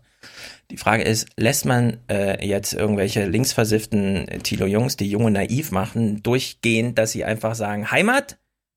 Der Robert Miesig hat gesagt, da steckt nichts von Zukunft drinne und das ist ein Begriff von den Nazis. Oder nimmt man einfach ernst, nee, das ist wirklich so, diese Digitalisierung führt dazu, dass wir quasi völlig entwurzelt sind von diesem Ort, an dem wir leben. Da geht es nicht darum, wo ist man geboren und da geht es auch nicht darum, was Volker Schwenk irgendwie in den Tagesthemen erzählt. Der Türke kam hierher und hat hier seine Handbilder, äh, Handwerksausbildung gemacht, also ist das seine Heimat. Sondern es geht nur darum, wo begegnet man privat im Alltag Menschen. Und dieser Lebensbereich wurde politisch zuletzt völlig außen vor gelassen, noch schlimmer behandelt als die Deutsche Bahn die diese Orte übrigens miteinander verknüpft. Und deswegen ist dieser Heimatbegriff so wichtig. Klar haben wir einen falschen Heimatminister, das sehe ich sofort ein, aber als politisches Projekt das Thema Heimat wieder in den Mittelpunkt zu stellen, finde ich absolut richtig und wichtig. Aber glaubst du tatsächlich, dass du mit dieser Definition von Heimat erstens durchdringst und zweitens als Surrogat für Vertrautheit irgendwas erreichst, was politisch dann im Bereich der Digitalisierungspolitik oder wo auch immer zielführend nee, es ist ja nicht mein Heimatbegriff, sondern es ist wirklich der so. aus dem Koalitionsvertrag. Und äh, klar, in Städten ist es immer noch ein bisschen einfacher zu regeln, aber auf dem Dorf finde ich das ein ernstes Problem, wie Heimat vernachlässigt wurde. Nun lebe ich nicht auf dem Dorf, deswegen kann ich auch sagen, ist nicht mein Problem, aber ich kenne welche, die auf dem Dorf leben und das ist einfach schlimm. Das muss einfach alles überhaupt nicht sein. Und es ist auch so häufig keine Geldfrage, sondern es ist wirklich nur eine Frage von Anwesenheit von Personen und Problemstellung irgendwo weit entfernt, aber mit Auswirkungen auf diese Lebensbereiche. Du hast keine Meinung zu dem, der Konjunktur also, des Heimatbegriffs, Georg? Also wenn, wenn wir Heimat so diskutieren, dass wir sagen, dass wir überall da, wo Politik ankommt, also jetzt als politischen Begriff, nicht als gefühligen Begriff, wo Politik ankommen und wirken soll und wo es überschaubar ist, also Heimat als der überschaubare Bereich, wo ich tatsächlich Auswirkungen von mhm. Politik unmittelbar nachvollziehen kann und sagen kann, ähm, das betrifft mich hier unmittelbar. Dafür brauche ich keinen Heimatbegriff. Ich, wir Dafür gibt es viele andere Begriffe. Ich glaube, dass der Heimatbegriff, so wie er äh, jetzt diskutiert wird, und wir diskutieren ja interessanterweise Heimat im Zusammenhang mit Heimatschutz und solchen äh, Begriffen, glaube ich, äh, keiner ist, äh, mit dem man tatsächlich noch reüssieren kann. Es ist, ähm, ich bin früher mal, äh, sage ich ganz offen, optimistischer gewesen, dass man äh, den Begriff des Patrioten und den Begriff von Heimat auch äh, ganz anders deuten kann und politisch äh, für sich gewinnen kann gegen all die, die damit vor allem Ausgrenzung meinen. Ich tue mich im Augenblick schwer damit und bin skeptischer geworden und bin sage ich ganz offen, im Nachdenkenprozess, äh, inwieweit das überhaupt noch geht und ob das überhaupt noch möglich ist. Äh, der, Begriff ist, um es mal ganz platt zu sagen, so versaut, äh, dass man kaum noch damit durchkommt, den irgendwie positiv zu besetzen, obwohl es für mich ursprünglich auch mal ein durchaus positiv besetzter Begriff war. Also Heimat ich kämpfe sehr dafür, dass man den Begriff, der nun irgendwie in der Welt ist, und sei es dadurch, dass die AfD den irgendwie gefühlsduselig aufgeworfen hat, dass man die Chance ergreift, den Begriff jetzt aufzunehmen und an sich zu ziehen. So wie ich auch finde, na, wenn der äh, Gauland sein Land zurückhaben will, dann erklären wir ihm mal, welches Land das ist. Es ist nämlich nicht das Land von 1950, sondern das, wie es halt heute ist. Aber das ist eben auch Deutschland, da weht auch eine deutsche Fahne drüber. Deswegen wollte ich mit diesen ganzen Symbolen arbeiten und diesen ja. Heimatbegriff auch versuchen, den Leuten wegzunehmen. So, und es ja. gibt, also für mich beginnt das irgendwie, ich weiß nicht, äh, die Kinder gehen jetzt in die Schule und so. Ich finde, dass wir zum Beispiel hier in Frankfurt, ja, in der Grundschule, die viergleisig fährt. Und zwar fünf Jahrgänge, weil es noch so eine nullte Stufe gibt. Also wo richtig viele Kinder und Familien zusammenkommen. Dass es da einen Förderverein gibt, in dem sich genau 100 Leute finanziell einbringen und der ein Jahresetat von 1000 Euro hat. Das ist doch beschämend, ja. Und äh, ich finde, dafür ist so ein Heimatministerium da, damit sich genau um diese, damit es dafür einen Ansprechpartner gibt. Der nicht vom Schulamt kommt, der also nichts mit der Schule zu tun hat, sondern der einfach so Hilfestellung, der so Synergieeffekte, keine Ahnung. Ich meine, Vereinsleben in Deutschland, ja, das, das sind einfach 50 plus.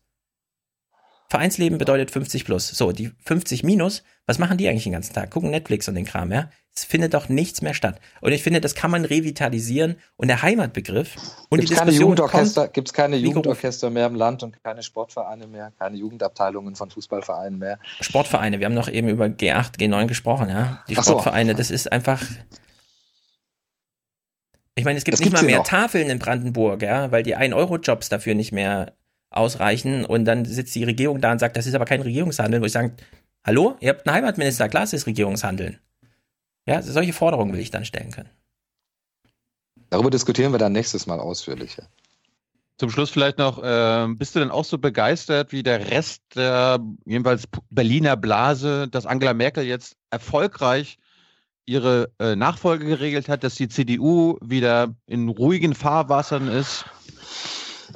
Das schauen wir uns jetzt alle mal in Ruhe an, ähm, wie ruhig das alles zugehen wird. Ähm, ich bin sehr gespannt. Äh, ich weiß ja nicht, wann ihr den Podcast ausstrahlt. Äh, Morgen, Freitag. Sendet. Okay, dann ist, steht die Regierung fest. Wir sind ja noch vor der Bekanntgabe der ganzen Regierungstruppe. Ähm, ich weiß nicht, ich bin äh, interessant ist schon, dass die ganze Diskussion und auch in unserem Gespräch sich im Augenblick sehr auf die SPD kapriziert. Wir beim Monitor, und das verspreche ich hier schon mal, werden uns die Union genauer angucken in der nächsten Sendung äh, am Donnerstag, nächsten Donnerstag um 21.45 Uhr im ersten. So viel. Werbung mache ich jetzt noch. Ähm, und werden sehr genau schauen, äh, ob die Union äh, tatsächlich in dieser Regierung, weil die Frage stellt sich kaum jemand, die Frage wird hauptsächlich über die SPD gestellt, tatsächlich so erneuern kann, wie sich das wer eigentlich in dieser Partei und wie vorstellt. Ähm, ich meine, ich bin jetzt ja vier Jahre auch dabei in der Berliner Blase, habe jetzt quasi eine Koalitionsregierung, eine Legislaturperiode äh, hinter mir. Ich habe leider nicht so viel Hoffnung, dass sich jetzt die politische Berichterstattung ändert, sondern habe eher so die Befürchtung, dass jetzt alles wieder äh, auch in die alten Fahrwasser geht. Hast du da, hast du da Hoffnung? Weil es liegt ja nicht nur an den Parteien. Ne? Der politische Journalismus hat auch große Probleme. Ich meine, wenn, man- wenn, man, wenn man sich jetzt so die ähm, Diskussion über die öffentlich-rechtlichen an sich anguckt, ich meine, äh, Ausgang war ja hier No-Billag-Aktion in der Schweiz. Guckt man dann letzte Woche Maischberger, da sitzen ja dann Die Millionäre. äh, auch dein, dein Chef sitzt ja dann auch da. Die, die, Sel die Selbstkritik, ja, der, der Chef, dein Intendant, hallo? Worauf willst du hinaus? Ich versuche gerade mir vorzustellen, worauf du über Berliner Blase, No Billag, äh, Maischberger, auf die Frage bin ich jetzt Auf das gespannt. große Ganze. Auf das Genau. große Ganze. Ja, die, die, die, das Selbstkritische fehlt mir bei den öffentlich-rechtlichen und im politischen Journalismus. Ja, das stimmt. Wo ist die Erneuerung? Auch, Wo ist die Erneuerung? Genau. ja, also mehr Selbstkritik ist auf jeden Fall richtig und ich sage auch, äh, auch wir fragen uns manchmal, ob wir äh, zu hochtönend äh, daherkommen, wenn wir unsere Sendung machen und vielleicht auch mal selbstkritischer hier und da auf uns gucken. Ich glaube, das ist das Aller, Allerwichtigste. Und äh, das gilt nicht nur für das öffentlich-rechtliche System, das gilt für die Parteien insbesondere auch, dass man deutlich machen muss, dass man Selbstkritik tatsächlich ernst meint äh, und das nicht nur äh, als äh, Wahlkampfmogelpackung äh, vor sich herträgt und behauptet. Gilt aber auch für uns Journalisten. Und ich empfehle ja auch immer den Berliner Kollegen nicht zu lange in Berlin zu bleiben und den Kolleginnen, ähm, das äh, tut keinem Journalisten gut. Ich meine, du sitzt doch im Maschinenraum. Also äh, nicht jeden Tag, aber ab und zu sitzt du ja auch am Tisch, wenn die Tagesthemen, äh, also die Chefredakteure beraten, äh, wer den Kommentar macht und so weiter. Erlebst du da auch mal Diskussionen? Gibt es da, gibt's da Selbstkritik? Also wenn, ne, hint, Ja. hinter den Kulissen. Ja? Ja, es gibt Selbstkritik. Das kann ich ganz offen sagen. Zum Beispiel ähm, gerade die angesprochene Sendung Maischberger ist, äh, so viel kann ich sagen, in der 14 Uhr schaltet der Chefredakteure sehr, sehr kritisch und selbstkritisch betrachtet worden. Ich fand das äh, richtig gut, dass äh, eigentlich von allen Anstalten es dazu, äh, also allen Sendern es dazu ähm, Bemerkungen gab und die waren alle durchaus selbstkritisch. Das äh, ist nicht immer so. Und wir sind auch oft viel zu selbstgefällig und viel zu sehr, viel zu schnell im Reflex, äh, uns verteidigen zu wollen. Das halte ich äh, für einen Fehler. Aber man erlebt schon auch Selbstkritik und gerade das Beispiel Maischberger steht in meinen Augen dafür. Tom Buro Oder hat diese kürzlich, Sendung Maischberger zu Mhm. No Billard. Tom Buro hat kürzlich im Deutschlandfunk gesagt, er, er lässt jetzt Leine. Habt ihr das schon mitgekriegt, damit mal ein bisschen Schwung ins Programm kommt? Ist das bei euch schon angekommen? Oh, oh, oh, oh. Hat man euch schon Leine gelassen? Also uns beim Monitor lässt man die Leine, das kann ich sagen. Also da, uns muss man nicht mehr Leine geben. Wir können eigentlich alles senden, was wir für richtig finden. Ach, du bist viel zu Äh, wir haben zufrieden. Du bist viel Nee, zu was das zufrieden. angeht, nein, was das angeht, stimmt das aber einfach auch. Das ist nicht so, dass wir hier äh, an der Leine gehalten werden würden. Ich spreche jetzt ausdrücklich nur für die Redaktion Monitor und es äh, ist auch nicht so, dass mir alles gefällt, was an programmlichen Entscheidungen hier im WDR oder an der ARD getroffen wird. Also da bin ich äh, Kritiker des eigenen Ladens. Äh, ich finde, da könnten wir vieles verändern. Aber dass wir äh, nicht genügend Leine hätten beim Monitor, das kann ich eben nicht sagen. Okay, dann sag uns noch kurz. Ihr habt ja Nee, Einblicke. aber Moment, Äh, Moment, Moment. Ja. Ich gucke ein bisschen jetzt auf die Uhr. Ja. Ja, äh, let, letzte Frage von mir, weil wir gerade an der Leine sind äh, oder Mhm. waren. Äh, wir haben jetzt In Hannover. was. Nee, wir haben jetzt auch was für ZDF gemacht. Müssen wir Ach so. jetzt Angst haben? Ich meine, du, du, du, ich habe ich hab dir ja schon mal einen kleinen Einblick in die Sendung gegeben. Du weißt ja, wo, Ja. Wo, worüber wir reden. Müssen wir Angst haben, angenommen, dass ZDF sagt, wir wollen diese Sendung haben, dass wir dann an eine Leine kommen? Also es gibt ja gerade im ZDF auch eine ganze Menge Sendungen, die nicht unbedingt dafür sprechen, dass die Kollegen an einer engen Leine geführt werden. Also die Anstalt ist ja ein Beispiel dafür, dass äh, die Kollegen und Kolleginnen da offenbar sehr große Freiräume genießen. Ja, aber das ist Kabarett. Georg, das ist Kabarett. Ja, das ist schon, das ist schon so im Grenzbereich zwischen Journalismus und Kabarett. Ähm, es gibt auch, ich kenne ja auch, was die Kollegen von Frontal machen, da gibt's auch, äh, das gefällt mir nicht alles, was da läuft, aber immer wieder gibt's dann doch auch Geschichten, die nicht für, dafür sprechen, dass hier irgendjemand zu eng an der Leine genommen wird. Ähm, was ich am ZDF schwierig finde, und dann äh, da kannst du, vielleicht wirst du da mit Erfahrungen machen, dass es eben diesen Verwaltungsrat da gibt, in dem tatsächlich immer noch vier Ministerpräsidenten sitzen. Das finde ich mindestens zwei zu viel. Eigentlich finde ich, sollte da gar keiner sitzen, ähm, die da alle von der SPD und von der Union kommen. Ich finde, ähm, Regierungspolitiker haben in Verwaltungsräten, Rundfunkräten nichts verloren. Ähm, inwieweit sich das dann tatsächlich aufs Programm praktisch auswirkt, dazu habe ich zu wenig Erfahrung. Ich kann das nicht beurteilen. Ähm, ich kann nur über die Erfahrung beim WDR sprechen und was wir beim Monitor haben und kann sagen, wir haben diese Freiräume. Und ich hoffe doch sehr, dass äh, der Kollege Kleber beim Heute-Journal sich auch zu Wehr zu setzen weiß, wenn irgendein Ministerpräsident aus Bayern oder eine Ministerpräsidentin aus Rheinland-Pfalz meint, ins Programm reinregieren zu wollen. Der rettet die Wahrheit. Also wenn wir uns auf einen was verlassen können, dann wie er die Wahrheit rettet. Okay, das, ähm, ähm, ja. Dass, dass es Monitor braucht, ist klar. Du hast die Sendung jetzt gesehen. Braucht das ZDF dann unsere Sendung?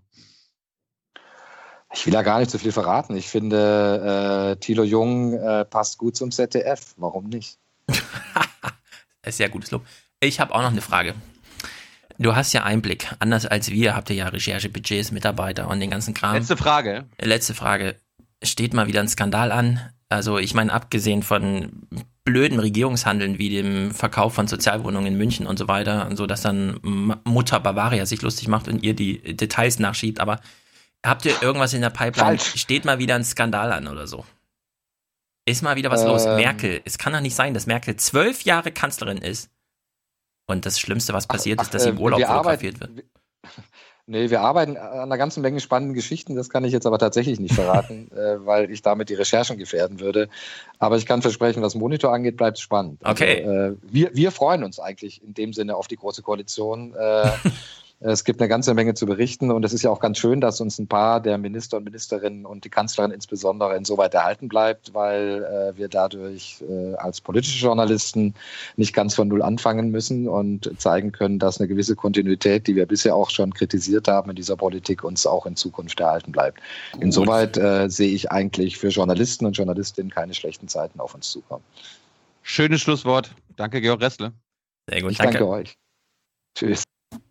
So. immer diese, immer diese links versifften ARD-Menschen.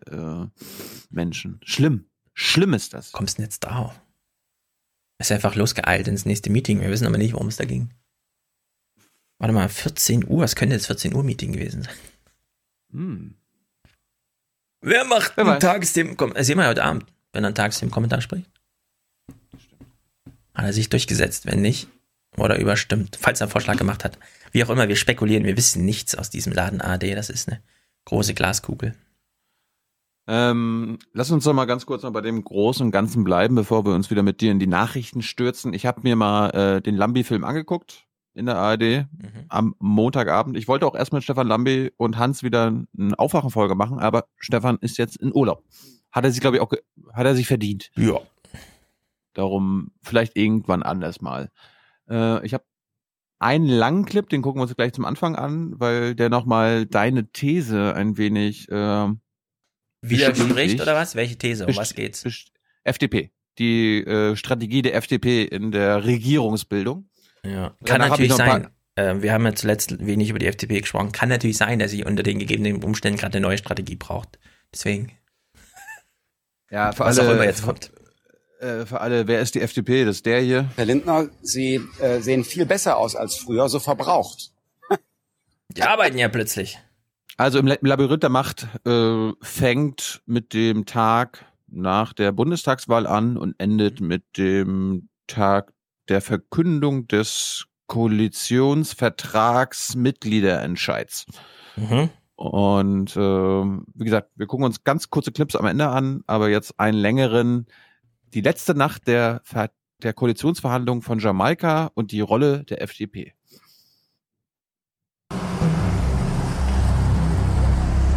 Dann, nach vier Wochen Sondierungen, die Nacht, in der das Jamaika-Projekt platzt. Vor den Augen einer staunenden Öffentlichkeit. Ich hatte so den Kreml. Eindruck, dass die FDP selbst überrascht war, dass sie schon in der vierten Woche der Sondierungen waren. Irgendwie hat der Absprung nach der ersten Woche nicht geklappt. Und man hat wahrscheinlich als FDP zu sehr auf die CSU und die Grünen gesetzt, dass die nicht zusammenkommen. Und dann hätte man locker dann sagen können, an uns hat es nicht gelegen.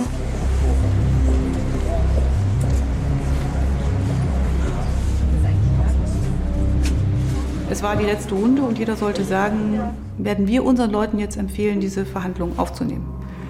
Als erster hat dann Horst Seehofer was gesagt. Für mich als Parteivorsitzender der CSU stand von der ersten Minute an fest, was immer passiert. An der CSU werden diese Verhandlungen nicht scheitern. Dann kam Christian Lindner dran und wollte eigentlich uns den Vortritt lassen. Und ich dachte so in dem Augenblick, nee, wieso, der ist ja größer. Also Aber warte mal, das ist ja auch witzig, dass Seehofer das jetzt so sagt, während er die ganze Zeit. Frau Merkel, ich verklage Sie. Ohne diese Obergrenze werde ich nie einen Koalitionsvertrag unterschreiben. Und dann sitzt er so da mit noch zwei anderen Parteien. Also an mir scheitert es nicht. Ja, passt schon. Das ist doch wirklich. er hat ja mehr Prozentpunkte, also muss er jetzt was sagen. Als für uns klar war, wir wissen genug. Das, was wir als Erneuerungsprojekt wollen, die Werte, denen wir folgen, sind hier nicht realisierbar. Zu dem Zeitpunkt, als das abschließend klar war, haben wir gesagt, beenden wir für uns diese Veranstaltung. Und dann bittet Christian Lindner um ein Gespräch mit Frau Merkel. Und in diesem Gespräch, als, als er gerade sagt, wir verlassen die Verhandlungen, weil, bekommt Merkel eine SMS. Und in dieser SMS teilt ihr jemand mit, unter den Journalisten kursiert schon, dass die FDP die Verhandlungen verlässt. Das hatte Lindner schon jemandem gesagt. Und damit hat er natürlich seinen politischen Akt, ich breche die Sondierung ab, durch den kommunikativen Akt irreversibel gemacht. Weil sonst hätte Merkel ja sagen können, lass uns noch darüber reden oder ich biete euch jenes. Also er nimmt ihr, er schlägt ihr die Möglichkeit, ihn am Tisch zu halten, quasi aus der Hand. Für unsere Hörer, das war Robin Alexander, Mhm. der dabei war. Die Fliege an der Wand.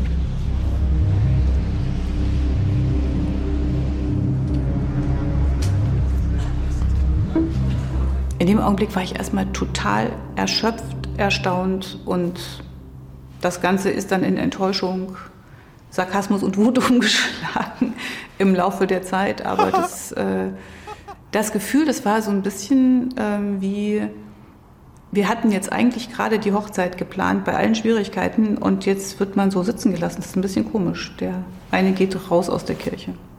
Wenn Frau Göring Und jetzt kommt Lindner mit der perfekten Antwort. Eckart das Gefühl hatte, äh, Braut, verlassene Braut äh, gewesen zu sein, zeigt das, dass die Grünen ja nicht ergebnisoffen sondiert haben, sondern die haben verhandelt mit dem Ziel, vielleicht irgendwie eine Regierung zu bilden. Hat die F Katrin Göring-Eckardt war traurig, dass sie nicht Ministerin wird. Mhm. FDP ergebnisoffen verhandelt?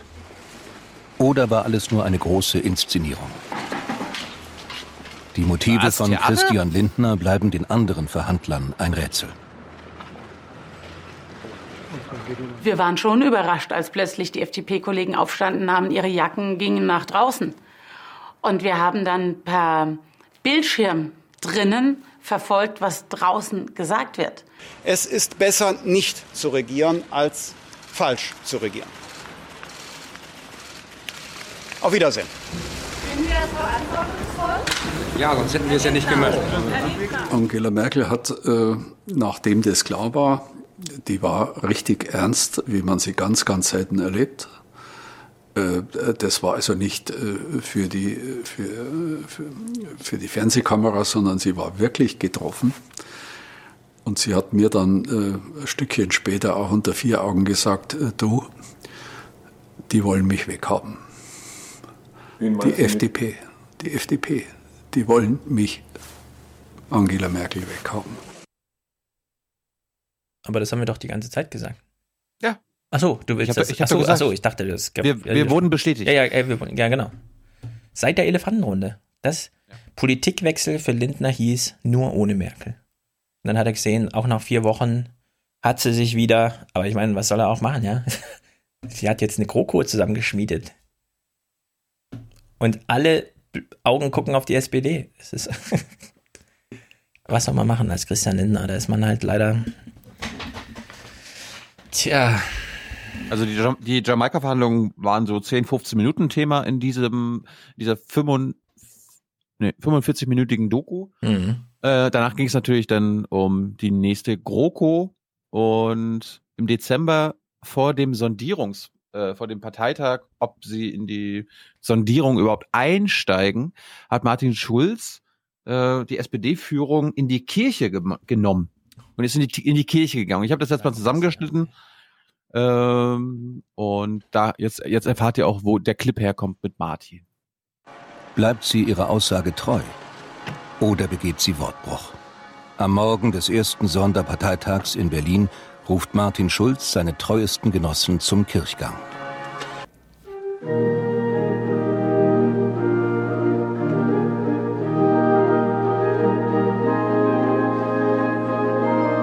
Kraft tanken.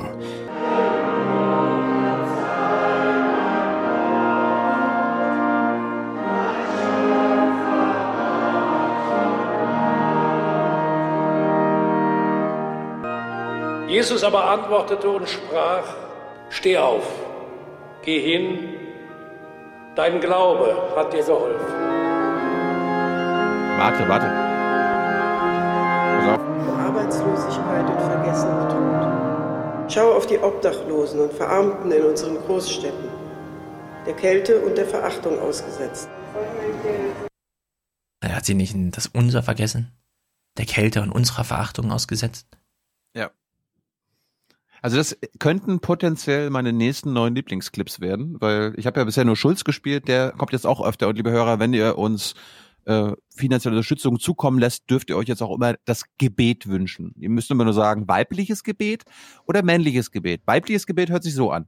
Arbeitslosigkeit und vergessener Tod. Schau auf die Obdachlosen und Verarmten in unseren Großstädten, der Kälte und der Verachtung ausgesetzt.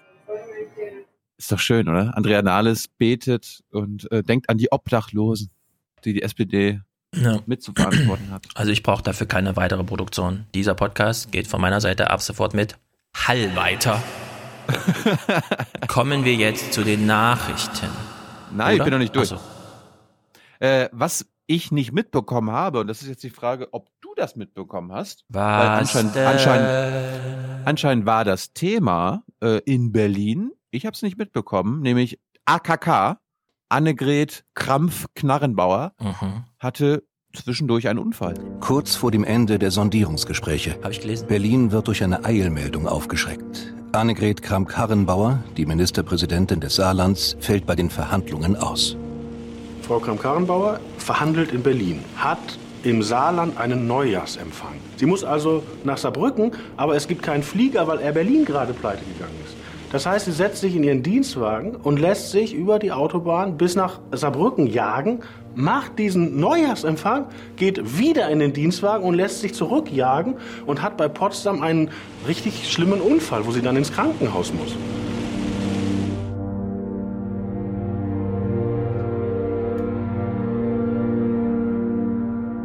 So ticken die Politiker. Die nehmen sich nicht eine Auszeit, weil sie glauben, der Karneval, der Neujahrsempfang, alles, alles muss gemacht werden.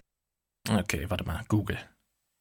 Wie viele Kilometer sind es von Berlin nach Saarbrücken? Die Fahrstrecke vom Standort Berlin zum Standort Saarbrücken beträgt 723,5 Kilometer. Boah. Also, Also hin und zurück 1500 Kilometer gerast. 1500 Kilometer Autobahn, weil man den scheiß Kaninchenzüchterverein nicht mal in Frieden lassen kann, weil man sich noch zeigen muss. Liebe Politiker. Ehrlich gesagt, das sowas hört, macht mich lasst- traurig. lasst es, ja, ja, ja, genau. Das ist traurig. Wir haben damals bei der FAZ intern auch so ein bisschen drüber gesprochen. Wie ist denn das so? Wenn, also, es ist jetzt eine Wahl und du heißt Sigmar Gabriel und bist plötzlich nicht mehr dabei. Was machst du die nächsten 40 Jahre deines Lebens? Du leidest zehn Jahre die davon. Tochter erziehen, die Tochter erziehen. Zwei Tage und er hat die Schnauze voll davon. Er kann mir erzählen, Familientyp und so weiter, aber so ein Typ wie Gabriel hat nach zwei Tagen die Schnauze voll vom klar. Spielplatz und dem ganzen Scheiß. Der will angerufen werden, der will chatten, der will hin und her, der will Termine.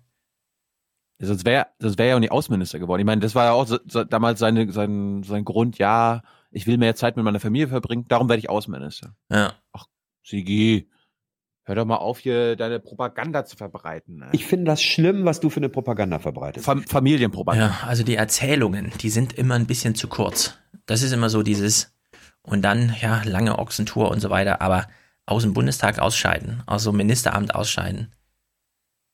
Wenn das die Leute wüssten, sollten noch weniger Leute Politik machen.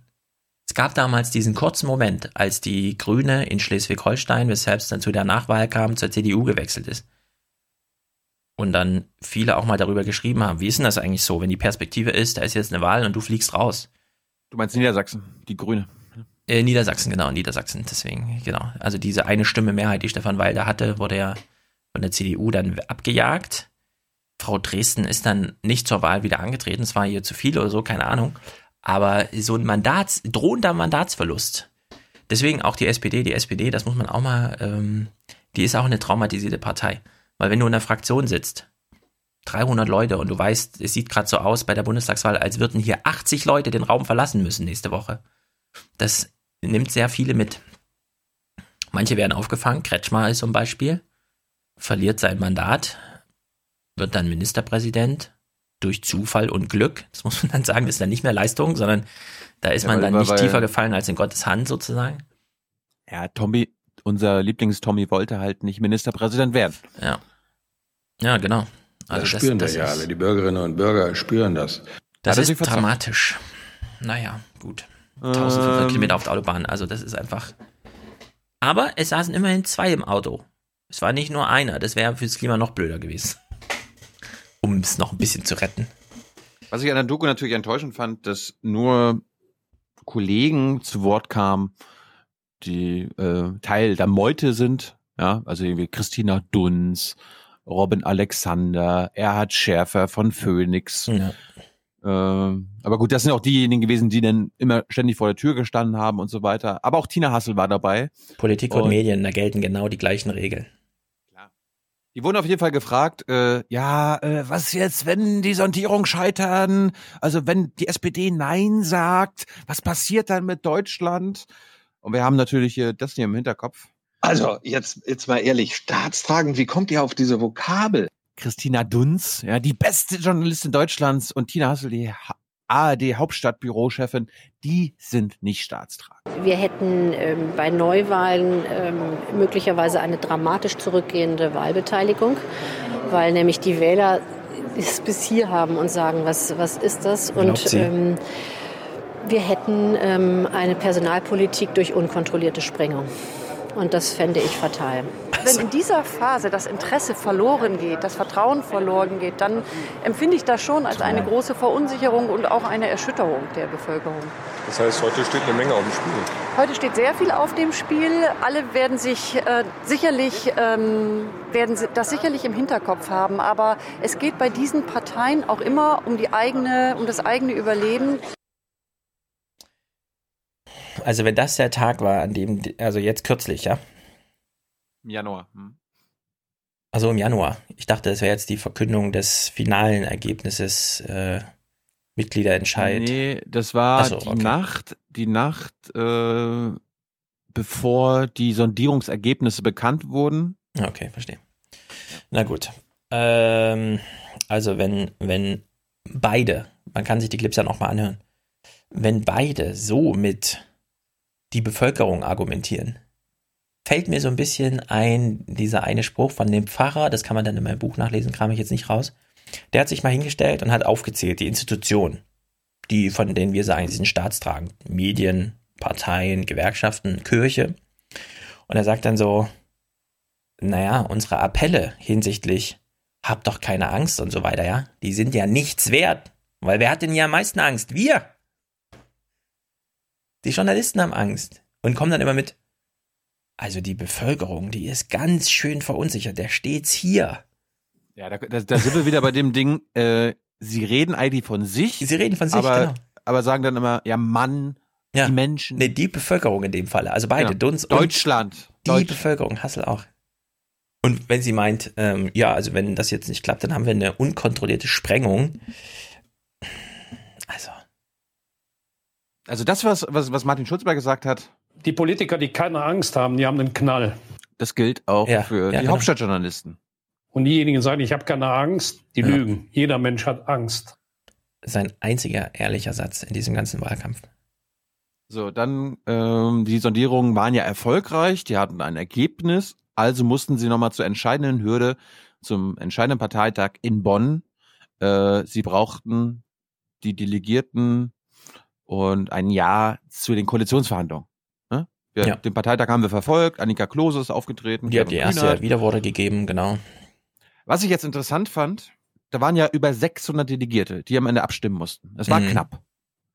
Aber wie knapp es war und was das Willy Brandt-Haus im Hintergrund gemacht hat, ähm, das berichtet uns jetzt gleich am Ende Robin Alexander.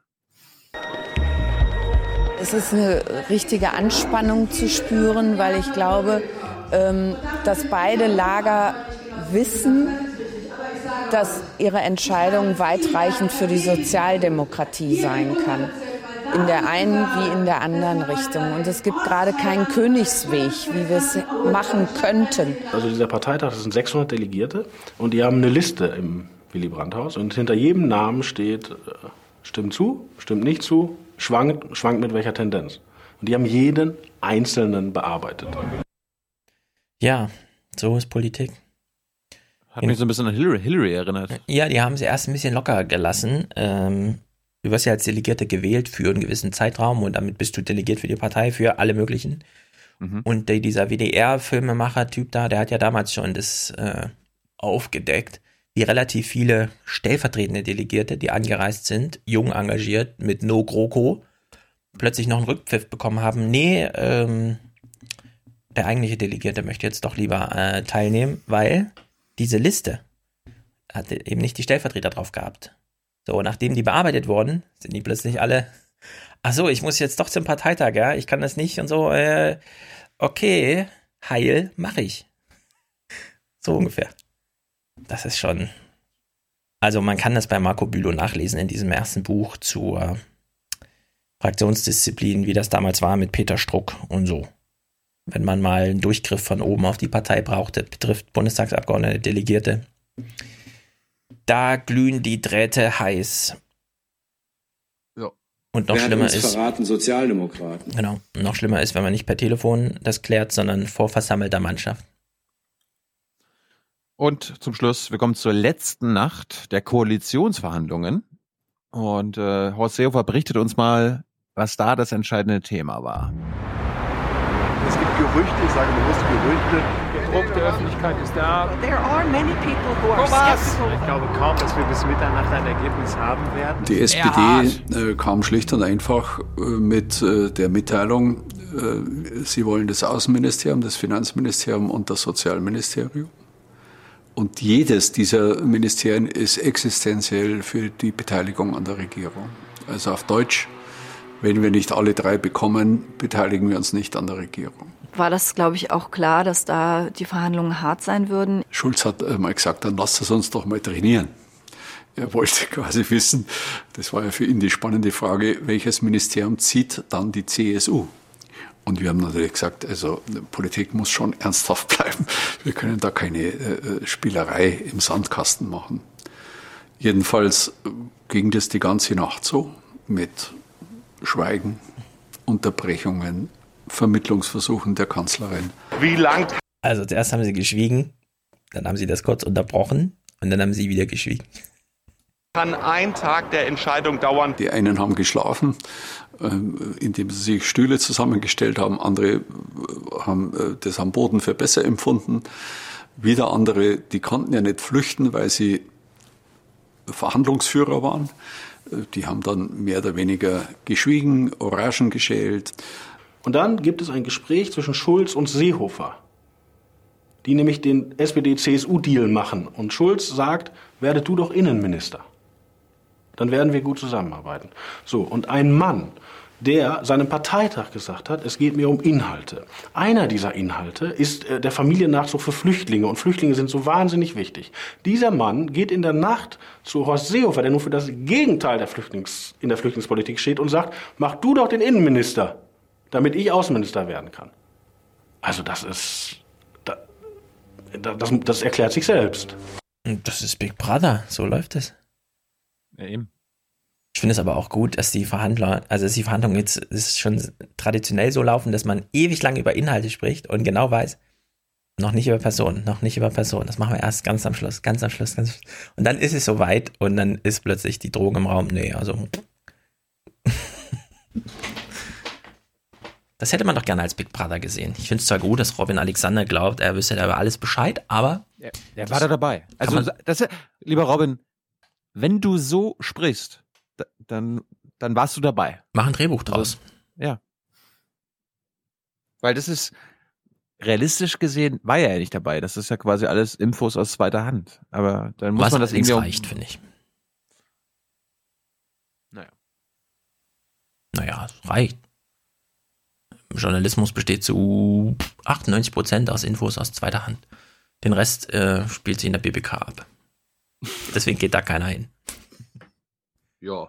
Das ist doch ganz offensichtlich. Ja. So, noch was? Erstmal nicht.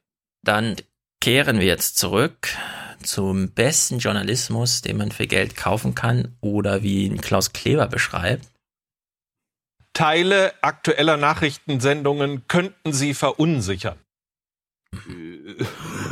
Da stehen echt Teams dahinter von völlig unterschiedlichen Leuten, die sich herrlich streiten können, auch darüber, was man jetzt am Abend wichtig findet und was nicht, denen es aber vor allen Dingen darum geht, der Wahrheit auf die Spur zu kommen und nicht irgendwelche eigenen oder fremden Interessen ins Programm zu bringen.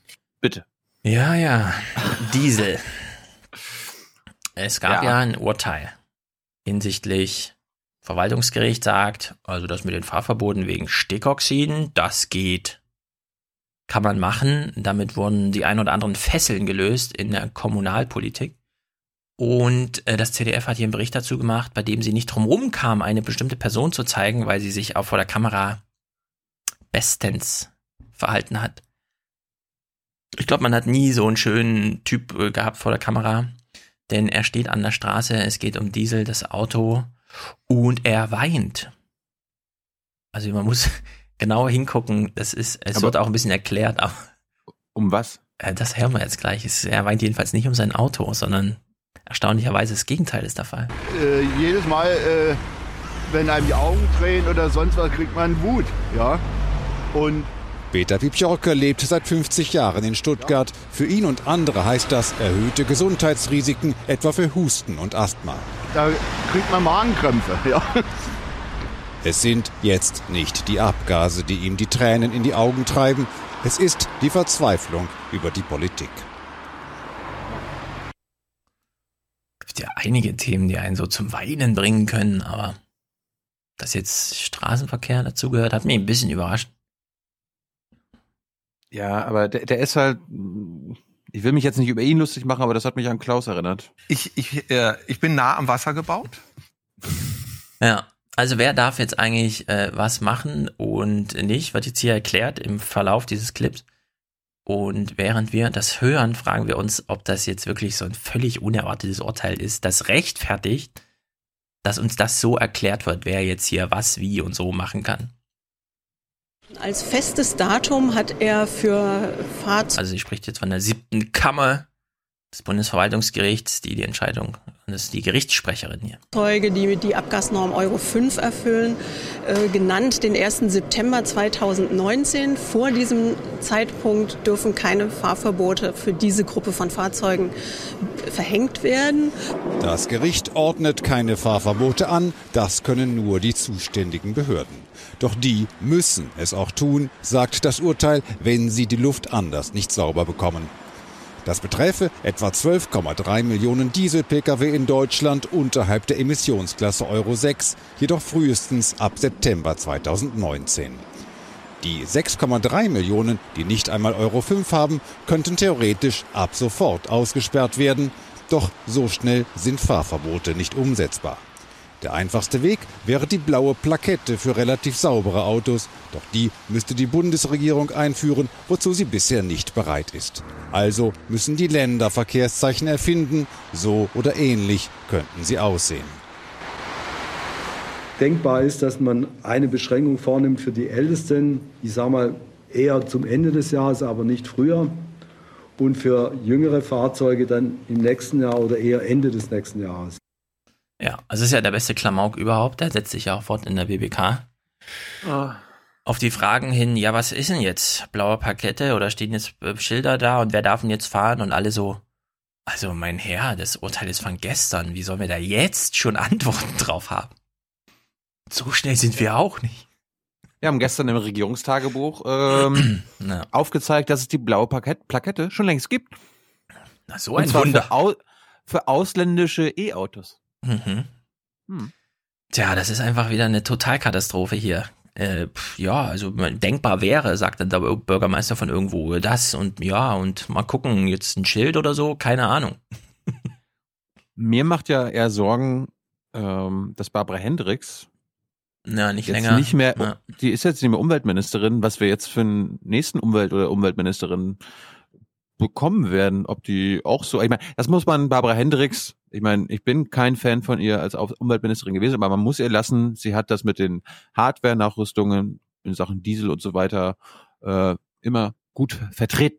Ja, und man muss aber auch sagen, sie ist nicht an der Stelle Forderungen zu stellen, sondern mh, gewisse Sachen umzusetzen und ihr ist genau nichts gelungen.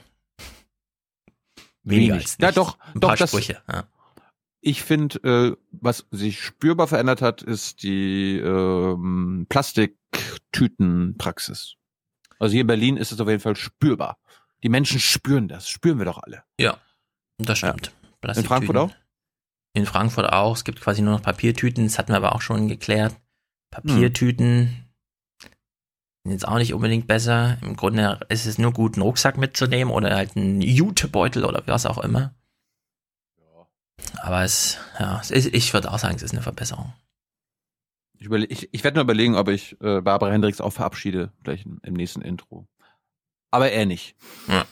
Klaus Kleber hat jetzt hier einen Gesprächsgast im Studio. Das fällt ihm einfach, weil Michael Ebling ist der Bürgermeister von Mainz.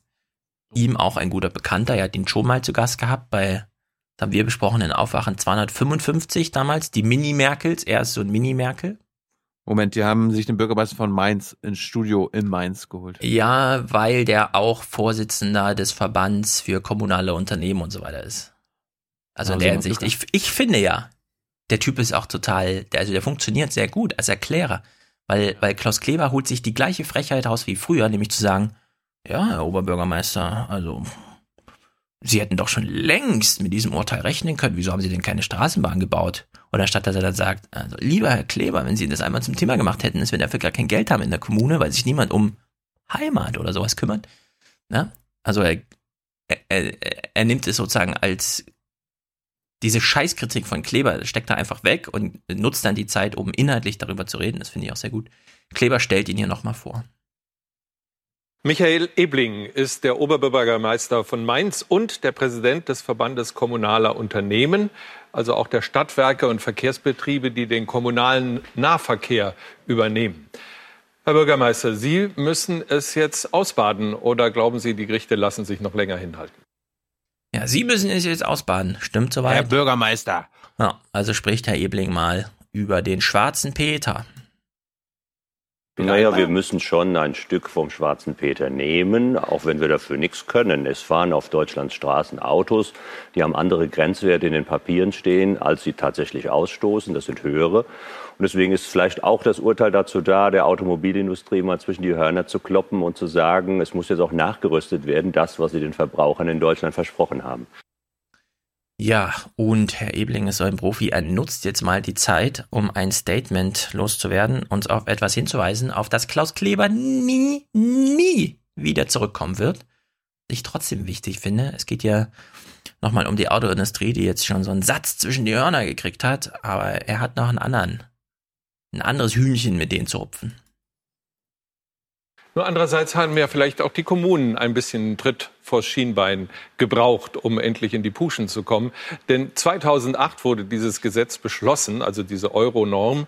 Ja, selbst ich, der ich Lutscher sage, sage pushen und nicht pushen. Aber wer weiß äh, die vorschreibt, dass diese 40 Mikrogramm eingehalten werden müssen. 2008, das ist eine Ewigkeit her.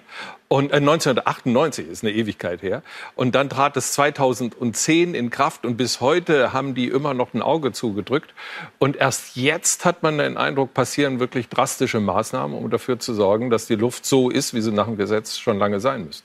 Naja, die Kommunen haben trotzdem eine Menge getan. Also wenn ich allein an unsere Stadt denke, wir haben neun Kilometer Straßenbahngleis gebaut. Das bauen sie nicht von heute auf morgen. Da brauchen ja sie acht haben. Jahre. Ja. Nein. Man könnte mal fragen, ob Klaus Kleber schon mal mit der Straßenbahn in Mainz gefahren ist. Ähm, Klaus macht sich natürlich Sorgen, dass sein dieselbetriebener Porsche ähm, vielleicht Ja. nicht mehr, also dass er damit nicht mehr auf den Lerchenberg kommt. Ja. Glaube ich nämlich auch. Außer er hat Euro 6, dann kann er natürlich. Das ist ja der saubere Diesel. Euro 6 ist der saubere Diesel. Das ist der saubere Diesel. Ja. Es gibt ja, es gibt ja, es werden ja jetzt wirklich saubere Diesel produziert. Das hat uns ja äh, Winfried Kretschmann. Also wir haben da keine O-Töne, aber Ja. das Handelblatt, Handelsblatt war dabei, als er, der automobilkritische Ministerpräsident Deutschlands, mit dem neuen, äh, wie heißt das hier, VD, wie heißt das? VDA? Der hat schon mit dem VD? neuen VDA-Präsidenten gesprochen? Ja, das ist Handel, Der das ist ja das seit 1. Handelsblatt-Ding März im Amt. Oh, das gucke ich mir an. Ja. Also Kretsch, nee, du kannst es nicht angucken, du kannst es nur lesen. Michael Müller und ja. Kretschmann auf der Bühne und das Mhm. war so eine äh, Automobil, wie heißt das hier, Lobbyveranstaltung. Mhm. Naja, da kennen sich alle aus. Musst du, musst du unbedingt lesen. Äh, wir verlinken den Text, der ist sehr gut. Ja, also Herr Ebling hat eine Straßenbahn gebaut, weil das geht. Jetzt hat er aber noch so ein paar Sachen, da hätte er die Autoindustrie mal gebraucht und er macht diesen Hinweis. Und das nächste Straßenbahngleis soll die Landeshauptstädte Mainz und Wiesbaden verbinden. Das heißt, die Maßnahmen sind in der Pipeline. Und was es inzwischen auch gibt, dafür hat unser Verband lange gekämpft, ist eine gute Förderkulisse. Dass wir nämlich, wenn wir im ÖPNV zum Beispiel neues fahrendes Material beschaffen, auch die Förderung dafür bekommen, dass wir zum Beispiel auf E-Mobilität gehen, auf Brennstoffzellenbusse. Schön wäre es jetzt nur, die deutsche Automobilindustrie könnte auch liefern. Wir mussten gerade eine Ausschreibung wiederholen, weil es keinen deutschen Hersteller gibt, der in Frankfurt, Wiesbaden oder Main seinen Brennstoffzellenbus auf den Hof stellen kann. Das ist auch ein Alarmzeichen. Tja. Schreibst, ne, schreibst einen coolen Bus aus, kriegst nicht, weil die deutsche Industrie sagt, nee. Wir verkaufen nur noch in China Großraumlimousinen. Uns interessieren deine Brennstoffzellenbusse nicht. So kann es dann nämlich auch gehen. So, nicht Brennstoffzelle, aber das haben wir das letzte Mal gehört. Ein Dieselbus ist genauso schmutzig wie ein Dieselauto, nur es passen mehr Menschen rein. Was ist denn nochmal mit dem, ähm, also es wurde ja schneller abgebügelt als überhaupt aufgeworfen als Thema, dass man den Nahverkehr fahrscheinfrei machen könnte. Da sagt er auch nochmal ein paar Worte dazu, die ich, glaube ich, wichtig und richtig finde. Woher kommt es eigentlich, dass die Idee, die jetzt getestet werden sollte, dass fünf Städte einen kostenlosen öffentlichen Personennahverkehr anbieten? Der ja wahrscheinlich doch viele Leute dazu gebracht hätte, das Auto stehen zu lassen, die teuren Parkgebühren nicht zu bezahlen, sondern kostenlos in die Stadt zu fahren. Das ist ein Rohrkrepierer geworden. Die Gemeinden haben gleich gesagt, auch das wollen wir eigentlich nicht. Wie konnte das sein? Na, es ist eine visionäre Idee und ich finde sie deshalb auch gut. Nur man muss realistisch bleiben. Von heute auf morgen schaffen sie es auch nicht, den Anreiz zu setzen, durch einen kostenfreien ÖPNV dann auch einen ÖPNV zu haben, der diese Leistung erfüllt. Das heißt, wir brauchen ja dann auch mehr Busse, wir brauchen mehr Bahnen, das braucht Vorlauf. Und ich hatte den Eindruck, die Bundesregierung hat den Vorschlag zwar gemacht, aber sie hat nicht wirklich nachgerechnet. Ja, Gesamtkonzept. Äh, also Nahverkehr gibt's nicht als Experiment kostenlos, sondern entweder den gibt's halt kostenlos oder nicht. Weil es geht ja nicht darum, dass die, die schon komplett versorgt sind mit Individualverkehr, dann mal drei Liter Benzin sparen, sondern es geht ja um die Gesamtkostenersparung. Also es geht um quasi mein Lebensmodell. Kein Führerschein, kein Auto, noch nie eine Benzinrechnung bezahlt. Kann man sich das zutrauen oder nicht? Ich würde sagen, das kann man sich auch so zutrauen. Da muss man jetzt nicht warten, dass eine politische Regelung stattfindet. Aber entweder man hat halt einen guten Nahverkehr oder nicht. Und danach entscheidet sich. Aber wenn man einen Nahverkehr hat, der sowieso auf Unterkante genäht ist, also der bei 10% mehr Last schon nicht mehr funktionieren würde, kann man nicht mal das Experiment wagen. Ist also totaler Quatsch. Diesel Nummer zwei, ähm, ich will noch mal kurz medial, äh, also ist, wir haben ja immer vom inneren und äußeren Mainstream gesprochen. Innere Mainstream, das ist da, wo wir Regierungssprech abbekommen. Das ist, glaube ich, öffentlich bereits bekannt. Ja, also da, wo wir so ein bisschen angelogen werden, äh, äh. wo nicht immer die ganze Wahrheit gesagt wird. Poltering, nicht lügen. Poltering. Poltering, was auch immer das heißt. Googelt es. Weshalb wir dann nochmal Deutschlandfunk, sozusagen äußeren Mainstream, dagegen halten. Also erstmal Frank Bethmann. Bislang hatten die VW-Anwälte stets behauptet, es sei ja den deutschen Kunden kein finanzieller Schaden durch die Manipulation der Abgaswerte entstanden. Jetzt aber ist der Schaden da. Wer durch ein mögliches Fahrverbot nicht mehr in die Innenstadt fahren darf, der, so sehen es Juristen, hat nun bessere Chancen auf Schadenersatz. Ah. Also wer jetzt durch das Urteil eventuell nicht mehr in die Stadt fahren darf, da geht dann das Versprechen der Automobilindustrie nicht auf, mit diesem Auto dürfen sie in die Stadt fahren, deswegen hätte er dann angeblich einen Schaden, den er dann auch geltend machen kann. Stimmt das denn? Steigen erst dadurch die Chancen, Schadenersatz zu bekommen? Oder ist dieser Fall nicht schon längst gegeben und wird fleißig von der Autoindustrie im Verbund mit Heute Journal und auch Tagesthemen einfach nirgendwo erwähnt, so dass man das nie, ja, also wir, wir sprechen jetzt mal über eine lange Liste, die der ADAC, also auch ein Autolobbyverein, äh, dokumentiert hat. Vorher hören wir aber mal, das könnte ein bisschen länger sein. Hm? Autofahrerlobby. Die Autofahrerlobby, genau. Es könnte ein bisschen länger sein. Wir hören mal Deutschlandfunk. Das war der Tag Podcast. Das war so nicht mal im Radioprogramm, vielleicht doch, keine Ahnung. Es ist immer so am also es gibt ja der Tag, da wird am Ende im Radio der Tag zusammengefasst, und dann gibt's Podcast, das war der Tag. Also ich blick da auch nicht ganz durch. Wir hören aber mal rein, äh, wie hier Jan Eike Andresen darüber spricht, welche juristischen Rechte die Autofahrer jetzt schon hätten. Es gibt die eine Gruppe von Menschen, die hat Glück im Unglück, wie man so schön sagt.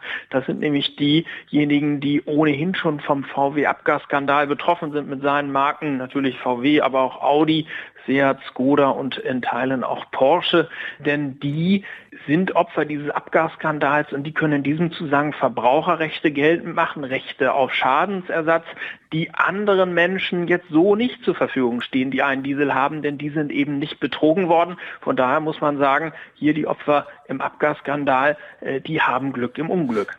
Dann bleiben wir erstmal bei denen, die nach Ihrer Ansicht Glück gehabt haben. Was für konkrete Forderungen können die denn stellen? Diese Menschen können die Rückabwicklung des Autokaufs verlangen. Wer vom Abgasskandal betroffen ist, der hat ein Auto gekauft in der Erwartung, dass es den rechtlichen Anforderungen äh, Genüge tun würde im Zusammenhang mit der Zulassung dieses Autos. Ganz konkret geht es um die EG-Typgenehmigung und einer sogenannten Konformitätsbescheinigung, wo der Hersteller bescheinigt, dass ein Auto mit allen Rechtsnormen äh, in Einklang steht. Und diese Bescheinigung war falsch Und die Bescheinigung war aber nicht nur falsch, sie war auch die Ursache für den Kauf des Autos. Denn natürlich kauft man ein Auto, weil man davon ausgeht, dass man dieses Auto im Straßenverkehr wird nutzen können, dass es auch allen Rechtsnormen entspricht. Und weil diese Bescheinigung falsch war, haben die Menschen ein Recht auf Rückabwicklung dieses Autokaufs. Das ist ein ganz normales Recht auf Schadensersatz. Das ist auch nichts Besonderes. Das kommt jeden Tag hundertfach, tausendfach in Deutschland vor. Die einzige Besonderheit ist im Abgasskandal. VW hat immer so getan, als würde es dieses Recht nicht geben, mit der lapidaren Bemerkung, wir sind ja nicht in Amerika. Und jetzt kommt der Moment, wo die Autofahrer aufwachen, sich ihrer Rechte besinnen, äh, viel über Rechte auch berichtet wird in den Medien und damit bricht so eine Verteidigungsstrategie auch eines Konzerns natürlich in sich zusammen. Das heißt, diese betroffenen Autofahrer, die können ihren Wagen jetzt gegen einen sauberen Diesel sozusagen eintauschen. Nein, noch viel besser. Es geht nicht darum, dass Sie Ihr Auto gegen einen äh, sauberen Diesel eintauschen können, sondern Sie bekommen Ihr Geld zurück, geben Ihr Auto ab und Sie können für sich völlig frei entscheiden. Fahren Sie mit dem Geld bis auf die Malediven oder investieren Sie in ein neues Auto? Kaufen Sie ein E-Auto oder kaufen Sie sich vielleicht einen sauberen Diesel? Diese Menschen bekommen die Sauberer völlige Diesel. Entscheidungsfreiheit zurück und können sich neu entscheiden, wofür sie ihr Geld ausgeben möchten. Und sei es, dass sie sich ein Fahrrad kaufen und künftig nur noch mit dem Fahrrad durch die Max-Brauer-Allee in Hamburg fahren. Was macht Sie denn so sicher, dass die VW-Argumentation jetzt zusammengebrochen ist? Ja, die VW-Argumentation hat auf zwei wesentlichen Säulen äh, basiert. Die erste Säule habe ich schon genannt. Sie haben immer ganz salopp gesagt, wir sind nicht in Amerika, in Deutschland gibt es kein Recht auf Schadensersatz. Nun, das war ganz offenkundig Quatsch. Wir haben schon seit über 100 Jahren diese Rechtsbehelfe oft für Schadensersatz und ganz sowieso ist natürlich auch in Deutschland jeder vor Betrug geschützt und der Betrüger muss Schadensersatz leisten und das ein oder andere Gericht hat ja schon entschieden, dass es sich hier bei diesem Abgasskandal um Betrug gehandelt hat. Also als die Gerichte dann angefangen haben, für die Kunden zu entscheiden, gab es eine zweite Verteidigungslinie, die dann Volkswagen aufgebaut hat und spätestens das ist auch gestern zusammengebrochen. Volkswagen hat dann nämlich gesagt, ja, es gibt dieses Recht, aber es gibt doch gar keinen Schaden. Schließlich wird doch ein Software-Update angeboten und dieses Auto kann doch fahren. Wo ist also der Schaden? Und den Schaden, das wird jeder Dieselfahrer berichten können, den Schaden haben die Menschen im Portemonnaie. Ja, und deshalb ist natürlich auch ein Schaden eingetreten und dieser Schaden ist zu beseitigen. Nun weigern sich ja die Automobilkonzerne, VW ja unter anderem auch, bisher sozusagen Schadensersatzleistungen auszuzahlen, zu leisten. Also reicht die Rechtsgrundlage dafür einzelne Kunden bisher aus oder muss die Politik da auch noch nachhelfen? Nein, diese Rechtsgrundlage reicht materiell rechtlich aus. Was aber ist das große Hemmnis für den Verbraucher, wenn er seine Rechte geltend machen möchte.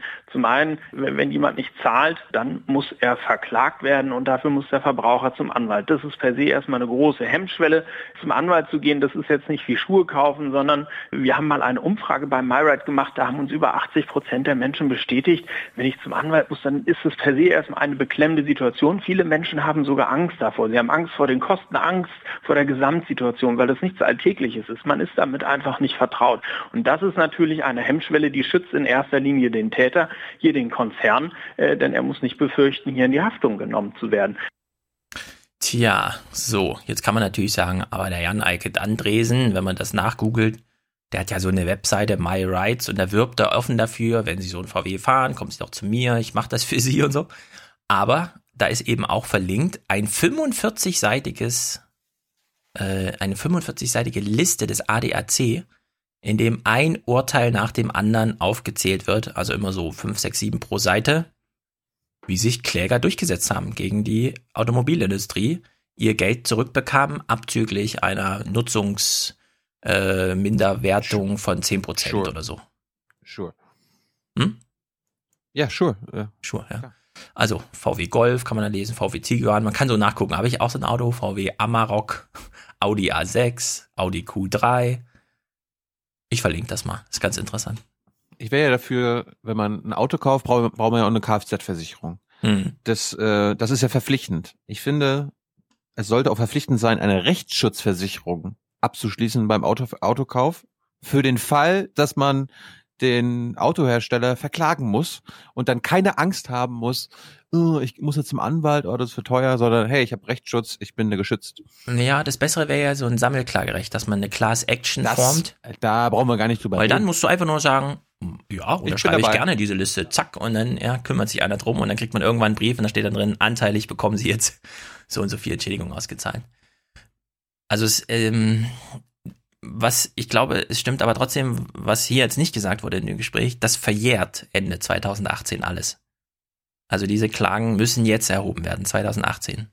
Jeder einzelne Fahrer muss das für sich entscheiden, ob er Lust darauf hat.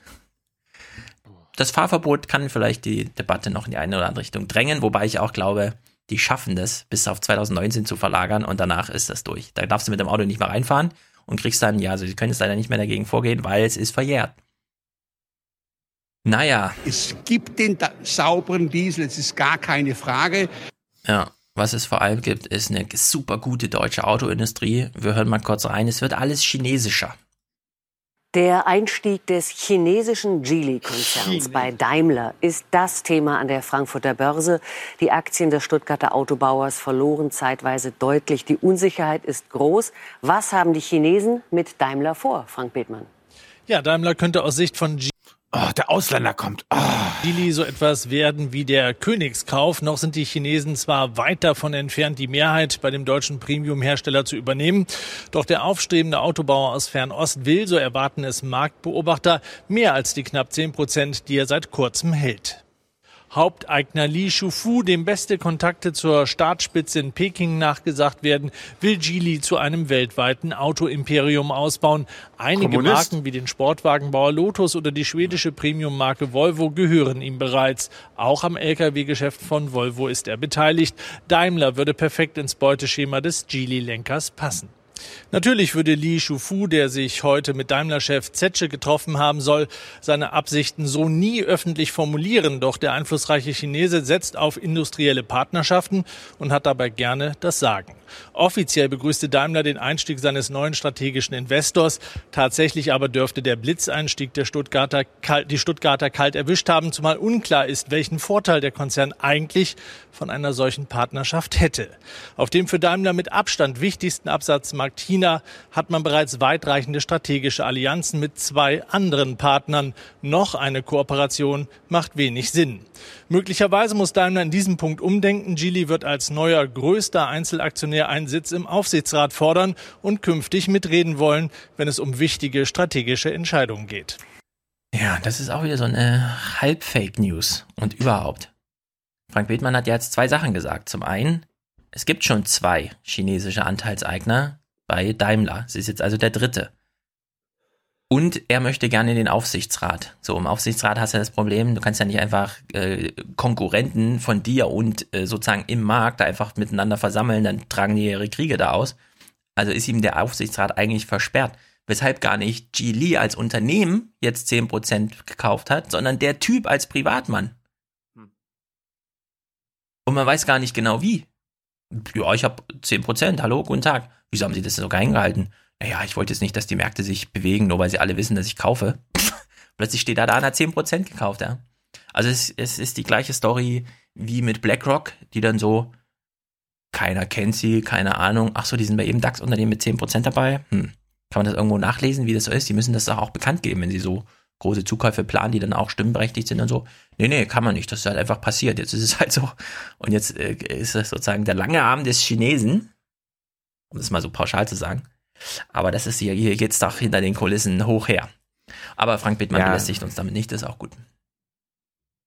Ja, forderst du jetzt, dass es anders ist, oder was? Dann gibt es ähm, einen Terror von Transparenz und Öffentlichkeit. Stimmt.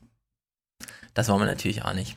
Deswegen abgehakt, wir haben keine Ahnung von diesem Thema, aber wenn Privatpersonen sich 10% von Daimler kaufen, finde ich das schon interessant. Dafür, dass man davon nichts erfährt. Und wer, wer wissen will, wie das so im Aufsichtsrat bei Daimler so läuft, Ja. kann doch Walter Riester bei Jung und Naiv gucken. Genau. Hast Allerdings. du durchgeguckt mittlerweile? Ja, ja. Ich hab's. Ah. Ich fand's, ich hab's schon empfohlen und ich empfehle es auch weiterhin. Das ist eine schöne Geschichtsstunde. Ist allerdings auch alles. Und, Mär ähm, und Märchenstunde. Genau, nicht besonders tagesaktuell, sondern der Daimler-Vorstand von vor 20 Jahren. Da war noch nicht mal der Schrempfchef und so. Ist halt Jung und Naiv. Jung wir und machen, wir, machen, historisch. Wir, machen Interviews, die man sich in drei Monaten nochmal angucken kann. Oder in sechs Monaten. Oder in Oder in drei einem Jahren. Jahr. Genau. Uganda ist ja jetzt auch schon 15 Monate alt. Ja. ein Thema, was wir hier aussparen. Das Bundesnetz wurde ja gehackt. Also nicht nur der Bundestag, der ja sozusagen so ein bisschen ans Netz angeschlossen ist wie wir. Ja. Sondern das Bundesnetz, also dieses, dieser Regierungsverbund. Cyber. Cyber. Das große VPN-Netz. Cyber, Cyber, Cyber, Cyber, Cyberangriff, Cyber, Cyber, Cyber, Cyber, Cybersicherheit. Aber ich finde, wir haben schon genug Fake News dazu geguckt. Thilo hat ja auch schon, die Russen haben gehackt im Intro letztes Mal mitgehabt und für jeden, der sich interessiert, was Sandro Geiken jetzt noch dazu sagt, kann einfach in die Mediathek gehen. Wir interessieren uns für diesen Hacker. Putin. Putin hat eine Rede gehalten, irgendwas mit Kalten Krieg, keine Ahnung, irgendwas mit Atomraketen. Elon Musk schießt Autos in den Himmel und Putin macht Animationen von neuen Atomsprengköpfen. Christian Sievers macht mal den Ingo Zamparoni, moderiert ein bisschen. Guten Abend. Am Ende eines kalten Tages, nicht nur meteorologisch. Aus Moskau kommen heute eisige Worte von einer bemerkenswerten Veranstaltung. Auf den ersten Blick erinnert das Ganze an die Inszenierung kalifornischer Technologiekonzerne, wenn die ihr nächstes großes Ding vorstellen. Nur dass diesmal keine Smartphones über die Großbildleinwände flimmern, sondern atomare Marschflugkörper und Unterwasserdrohnen. Und dass vorne kein Mann mit Hipsterbrille und Rollkragenpulli steht, sondern der russische Präsident. Wladimir Putin ist in der Schlussphase seines Wahlkampfs. In gut zwei Wochen will er wiedergewählt werden. Und er präsentiert seinen Landsleuten heute Waffensysteme, die in Russland Eindruck machen sollen und der Welt Furcht einflößen oder zumindest Respekt. Neue Atomwaffen, von denen er sagt, sie seien unbesiegbar. Ja, hab mal wieder ein bisschen Respekt vor Putin. Christian Sievers konnte sich das hier nicht nehmen lassen, Propagandaberichterstattung zu machen. Der Bericht war dann besser. Da wurde dann auch nochmal darauf hingewiesen, nee, nee, also der Putin kam nicht auf die Bühne und hat gesagt, hier Putin, naja, ich zeige euch meine Rakete, sondern der hat das mal eine Stunde Sozialpolitik besprochen. Das, was wir in Deutschland gar nicht kennen. Dass irgendwie ein Regierungstyp kommt und eine Stunde über Sozialpolitik redet. Äh, wir können auch gerne den Text bei Augen geradeaus verlinken, wo Thomas Wiegold die englische Fassung des Teils der Rede von Putin ähm, dokumentiert hat, wo er das alles so erzählt. Das ging ganz schön lange. Das war dann sehr lang, ja. Das ging insgesamt drei Stunden und ein Drittel davon war bestimmt dieses Ganze. Man muss sich auch die Videos angucken und so. Das ist dann ein bisschen. So, Christian Sievers abgehakt. Okay, das ist halt Christian Sievers. Im Bericht war es dann allerdings besser. Man hat schon die O-Töne gespielt, von denen Putin sich gewünscht hat. Also wir verkürzen es jetzt auch mal so. Der Putin hat sich was gewünscht, weil Russland und so. Ich finde, äh, also das ist schon die Auswahl, dass man sagen kann, okay, Putin da steckt auch eine latente Sinnstruktur in der Rede drin, die wurde über die O-Töne hier gut rausgeholt. Wir haben immer offen über unsere Pläne gesprochen, auch um unsere Partner zu Verhandlungen zu veranlassen. Das war 2004. Keiner wollte mit uns reden. Niemand wollte uns zuhören. Hören Sie uns jetzt zu. Die Gäste der Jahresbotschaft hörten zu. Viele finden danach, die Rede sende ein starkes Signal zum Gespräch. Ich hoffe wirklich, dass die heutige Rede einen Impuls setzen wird, damit die Amerikaner und ihre NATO-Verbündeten zurück an den Verhandlungstisch kommen und wir über neue Prinzipien der globalen Sicherheit reden können. Mir kommt es so vor, als höre der Westen nicht, was Russland versucht zu sagen, als wolle man uns nicht zuhören. Der Westen ignoriert unseren Standpunkt. Und dann ist da diese antirussische Hysterie. Was soll Russland in dieser Situation schon tun? Fand ich gut. Man hat natürlich den Anlass wieder nicht mitgeliefert. Also, ja, Amerika pumpt halt auch hunderte Milliarden in die Renovierung seiner Atomwaffen. Und in Russland gilt das plötzlich als, ja, der stellt hier ein neues, eine neue Technologie vor. Nee, der macht halt genau dasselbe wie die Amerikaner. Und warum Putin gern möchte oder die ganzen Regierungsnahen, dass man doch gerne mal mit ihnen spricht, wird natürlich auch wieder nicht erklärt. Dieses ganze historische Heranrücken, was ist denn seit 2004 passiert und so. Naja, gut. Zweiter Teil aus diesem Bericht, hier wird die Sozialpolitik nochmal äh, kurz genannt mit, ja, das hat Putin, damit hat er eigentlich begonnen. Auch ein richtiger Hinweis, fehlt allerdings wieder die zweite Hälfte. Über den ersten Teil der Jahresbotschaft spricht da fast niemand mehr. Eine Stunde lang hatte Putin die Bereiche abgehandelt, in dem Russland weit entfernt von Supermacht ist. Er benannte Probleme im Gesundheits- und Bildungssystem, sagte Sätze, die man so oder so ähnlich schon früher von ihm gehört hat. Wir müssen die Einkommen der Bürger erhöhen. In den nächsten sechs Jahren müssen wir die Armut im Land halbieren. Also ja. das würde ich mir auch mal von Angela Merkel wünschen. Ja. Wir müssen die Einkommen erhöhen, Armut der, halbieren. Genau. Auf der Bühne stehen und sagen, ja, wir haben hier echte Probleme und das eine Stunde lang. Die Frage ist dann, warum hat Russland diese Probleme? Es hat auch mit diesen bescheuerten Sanktionen zu tun. Naja, es ist wirklich nicht unbedeutend. Naja, fand ich jedenfalls ganz gut. Schade, dass wir den Zeit im Bild-Kommentar nicht äh, hören können. Der war bestimmt äh, dazu passend und wenn er uns empfohlen wurde, auch entsprechend inhaltlich. Aber gut. Der andere. Don't worry, be happy. Ja, der andere, nicht nur Putin, auch Trump. Trump hat ja seine Strafzölle, seinen Handelskrieg. Und ich finde, es gab einen guten Tweet dazu, den will ich gleich vorlesen, deswegen hören wir kurz rein, was irgendeine Ines? Ines Trams heißt sie. Warte mal, die heißt Ines Trams? Die heißt Ines Trams, sehe ich gerade. Also die Amerika-Korrespondentin im ZDF heißt hier Ines Trams, die das macht Ulf Röller aber wahrscheinlich gerade im Urlaub oder so. Also wir hören mal, wie, wie sie das äh, erklärt. Amerika verbraucht seit Jahrzehnten von fast allem mehr, als es produziert. Das heißt, es lebt förmlich von Riesenimporten. Ines, warum will Trump ausgerechnet jetzt, ausgerechnet den Import von Stahl reduzieren? Naja, er macht das ganz klar für seine Klientel, für seine Unterstützer im sogenannten Rust Belt der USA in den Staaten des Mittleren Westens, dort wo so viele Stahlwerke stehen. Er verlässt sich nach wie vor bei eher generell schwächelnden Umfragewerten gerne auf diese Kernunterstützergruppe in diesen Staaten des ja, während sie das erzählt, wird eine Grafik eingeblendet, welche Staaten denn zum Rust Belt gehört. Kann man sich schon vorstellen, wie das Vorgespräch wieder ablief ja, ich weiß, du bist in Amerika, du weißt Bescheid und so, aber könntest du bitte erklären, dass der das für die Rust Belt Staaten macht, damit wir, weil wir haben die Grafik auch schon vorbereitet. Mittleren Westens, die ihn, wir erinnern uns, damals im Jahr 2016 ins Weiße Haus gebracht haben. Und ihnen hat er versprochen, den amerikanischen Stahl zu retten. Dieses Wahlkampfversprechen will er jetzt umsetzen. Er agiert da als, äh, als Populist, äh, getreu seinem äh, Motto Amerika ja. zuerst. Ja. Ein, ein aufwachender Hörer hat äh, genau, lies mal vor. diesen Clip. Deharak heißt er. Kannst du es lesen? Ich kann es hier lesen. Merkel macht das für ihre Unterstützer in Wolfsburg. Also kannst du es runternehmen, ich habe es mir auch auskopiert. Irgendwas mit Autos, ja? Und dann die Erklärung in Amerika, die man dann den Nachrichten dazu liefert. Merkel macht das für ihre Unterstützer in Wolfsburg, Stuttgart, München, Ingolstadt und Zuffenhausen. Da, wo die Autowerke stehen. Ihnen hat sie versprochen, das deutsche Auto zu retten. Berichtet Punkt, Punkt, Punkt. Eigentlich nur der Aufwachen-Podcast. Fand ich sehr gut. Also es war eine Punktlandung äh, als Kommentar dazu, weil genau so wünscht man sich die Berichterstattung. Es ist halt ein Medienkrieg, ja. Trump führt einen äh, Wirtschaftskrieg und dann führen wir halt einen Medienkrieg. Naja, ich will unbedingt... Einen, hm? einen Informationshandelskrieg. Ein Informationshandelskrieg, genau. Bam! Sehr gut. Sehr, sehr gut. Jetzt in dieser globalisierten Digitalisierungswelt.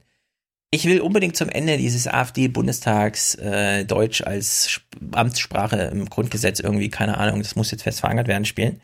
Weil ich finde, der Deutschlandfunk hat das ganz wunderbar zusammengefasst. Es ist auch nicht so lang. Zwei Minuten. Pass auf, hm? da, ich ja, da ich davon ausgehe, ja. dass das äh, der Deutschlandfunk das besser macht. Sehr viel besser. Als äh, zum Beispiel die Regierungsberichte, oder? Kann man davon ausgehen? Kommt drauf an, wie viel sie da, also es lag auf der, man muss es nur aufsammeln, die O-Töne, ja. Da ging, keine Ahnung, eine halbe Stunde oder was und es war zacki zacki im Bundestag.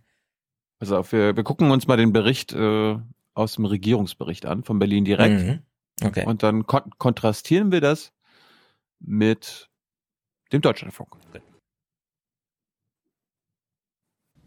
Mehr als fünf Monate hat sie warten müssen, um diesen Tweet absetzen zu können. AfD, jetzt größte Oppositionspartei, schreibt Beatrix von Storch.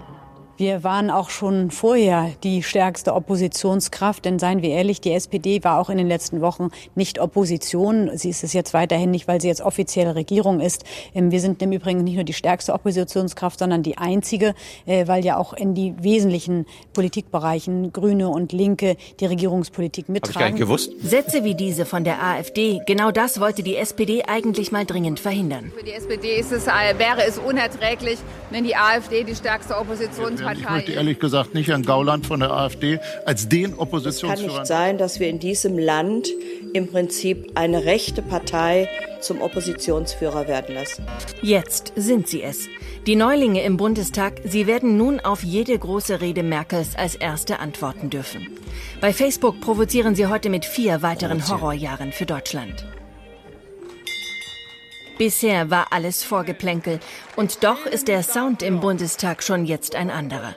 Mehr Dissonanzen mit heftigen Ausschlägen und Reaktionen. Diese bunte Multikulti-Welt ist mitnichten bunt, sondern ist in Wirklichkeit burka-schwarz. Sie vertreten hier dieselbe wirtschaftspolitische Ideologie wie Hitler, Stalin, Mao oder Honecker. Wir sind doch hier nicht in irgendeiner Bude, Herr Gauland in der sie ihre Hetze, in der sie ihre Hetze und ihren Geifer, an dem sie sich berauschen, ablassen können. Ein zur Regel entarteter Doppelpass untergräbt Staat und Demokratie. Das wollen wir nicht. Mittlerweile sitzen Abgeordnete in diesem Haus, die kann ich nicht anders bezeichnen als Rassisten. Wer sich so gebiert, ist ein Rassist, sehr geehrte Damen und Herren. Die Wutrede des Grünen, sie scheint die AfD wirklich getroffen zu haben. Das ist ein Radikalismus im Bundestag, der muss ein Ende haben. Und das hat Özdemir beim letzten Mal gemacht, uns als Rassisten bezeichnet. Das in der deutschen Geschichte gibt es keinen schlimmeren Vorwurf. Und dann noch von so einem abgehalfterten Menschen wie Özdemir, der in seiner eigenen Fraktion ja nichts mehr geworden ist. Wie umgehen mit der AfD? Was ist das beste Rezept? Vier Minuten Gefühlsaus... Der Typ bezeichnet uns als Rassisten und so weiter. Das geht doch gar nicht. Ja. Dieser Kümmeltürke. Äh, äh, sorry. Ausbruch wie Özdemir? Klar, das sind Auftritte, die im Netz viral gehen. Armin Schuster von der CDU aber sagt, diese Hysterie halten wir nicht vier Jahre durch. Ich gönne Ihnen nicht irgendeine Empörung. Verlassen Sie sich drauf. Sind Sie mir nicht wichtig genug für? Erstens, Sie haben nicht verstanden, dass es längst eine Meldepflicht im Aufenthaltsgesetz gibt. Das ist handwerklich peinlich, wenn man sowas nicht merkt und einen Antrag schreibt. Ich habe die Rede von Cem Özdemir auch genossen, wie man eben eine gute. Aber kommen die noch auf die Sprache zu sprechen? Deutsch als?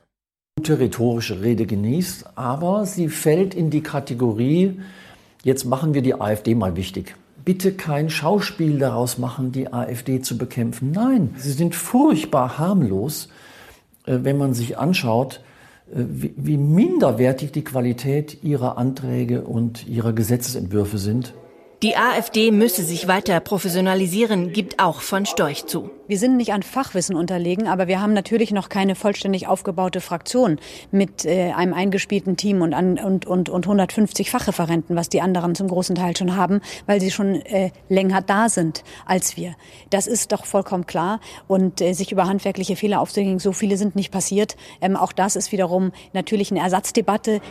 Präsenz zeigen im Bundestag, viele Zwischenfragen stellen. Das wird nicht reichen in Zukunft. Jedenfalls nicht, wenn man inhaltlich etwas erreichen will. Das ist unsere Erfahrung aus vier Jahren AfD in den Landtagen. In den Ausschüssen haben sie kaum etwas zustande gebracht, haben fast keine Beiträge geleistet und sind damit ein Negativfaktor für die Entwicklung positiver Gestaltung in unserer Republik. Noch ist dieses 19. Parlament im Aufwärmmodus.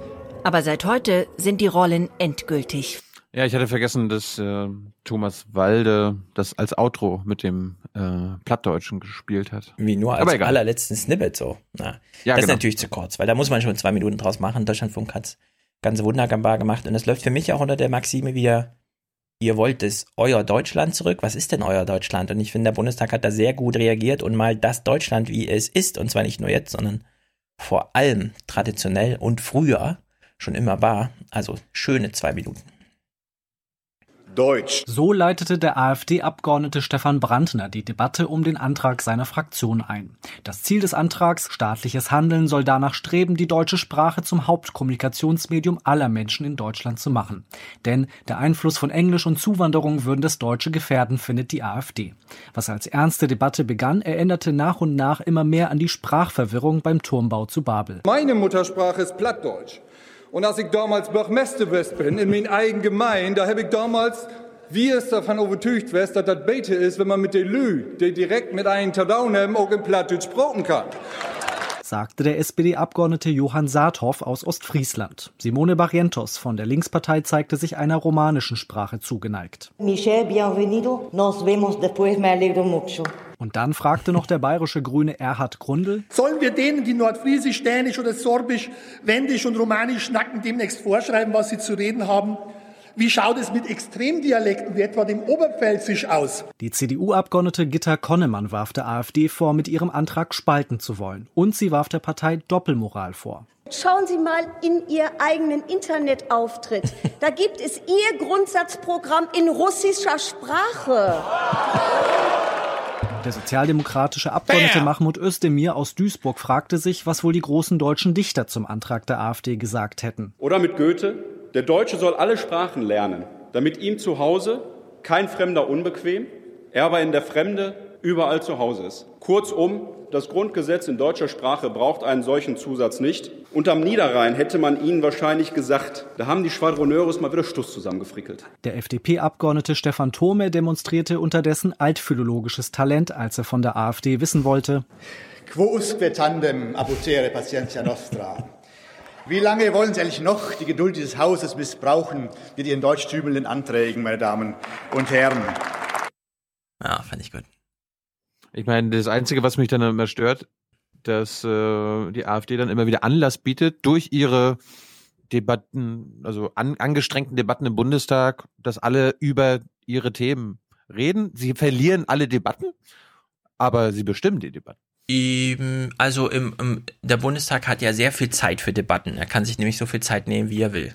Die AfD ist jetzt größte Oppositionspartei, die soll mal ruhig auch ihre Themen da reinbringen. Wenn ihre Themen das Burka-Verbot ist, bekommt sie halt Philipp Amthor und Özdemir geliefert. Und wenn das Thema Sprache ist, dann kommen sie halt hier und, und reden. Und der, unter der Maßgabe finde ich das schon sehr, sehr gut. Da habe ich gar nichts dagegen. Äh, dieses AfD-Wegschweigen hat ja auch nicht besonders gut funktioniert. Danke äh, Martin Schulz nochmal an dieser Stelle auch. Und unter der Maßgabe finde ich das ein sehr, also eine sehr gelungene Bundestagsführung bisher, die da so, also was da so ablief. Gut, ich habe heute auch mal ein Outro anzumelden, weil es zu lang ist, fünf Minuten. Ich habe nur eine Sache, ja? wo wir jetzt bei Deutschland, deutsche Sprache waren. Wir mhm. haben mit Georg ja auch über Heimat gesprochen. Ich kann jetzt nicht sagen, dass ich das jetzt live gesehen habe, weil ich so früh morgens nicht aufstehe. Äh, ich habe mal im Morgenmagazin was zur Heimat gefunden, nämlich zum Thema Heimatbrot. So können wir halt einfach den Geschmack im Brot dann nachbilden und ich denke, dass man Regionalität tatsächlich schmeckt, wenn es dann verarbeitet ist. Das wollen die Kunden haben und Sie haben gesagt, das eine ist eben alles aus der Region nachhaltig wieder zu verwenden, sich zu verankern, aber auch den Geschmack zu kriegen, den die Menschen haben wollen. Das hier ist nämlich das Heimatbrot, das hier entsteht, das von Ihnen entwickelt wurde und Sie haben die Leute gefragt hier in der Region in Oberfranken rund um Münchberg, wie schmeckt Heimat und haben Online-Voting durchgeführt. Wie überraschend war das Ergebnis? Was kommt da gerade eigentlich drauf? Also obendrauf kommt jetzt eine ganz alte Kartoffelart, die eigentlich vom Aussterben bedroht ist. Das ist die schwarzblaue Frankenwälder Kartoffel, die noch von sechs Landwirten angebaut wird. Und ähm, das ist eine der Zutaten, die, die die Menschen in der Region uns genannt haben. Ähm, unter anderem haben wir jetzt noch die Gewürze, die für unsere Region stehen, das ist Kümmel, Anis und Koriander. Ähm, ich gebe jetzt da noch eine Sprise ähm, von dem Majoran mit drauf und Meersalz und das rundet das Ganze ab und gibt es noch einen Kick dazu. Also die Menschen haben abgestimmt, also zum Beispiel eben diese besondere Kartoffel, die wir jetzt nochmal zeigen wollen, die kommt zum Einsatz. Wirklich nur noch ganz wenige Landwirte haben die angebaut, fast vergessen gewesen, haben sie gesagt, hier sehen wir schon, wie das Ganze angerichtet wurde. Das ist so die Kruste, die entstehen soll und sie sagen echt, das ist die Heimat, die man schmecken soll. Ihre Liebe drin?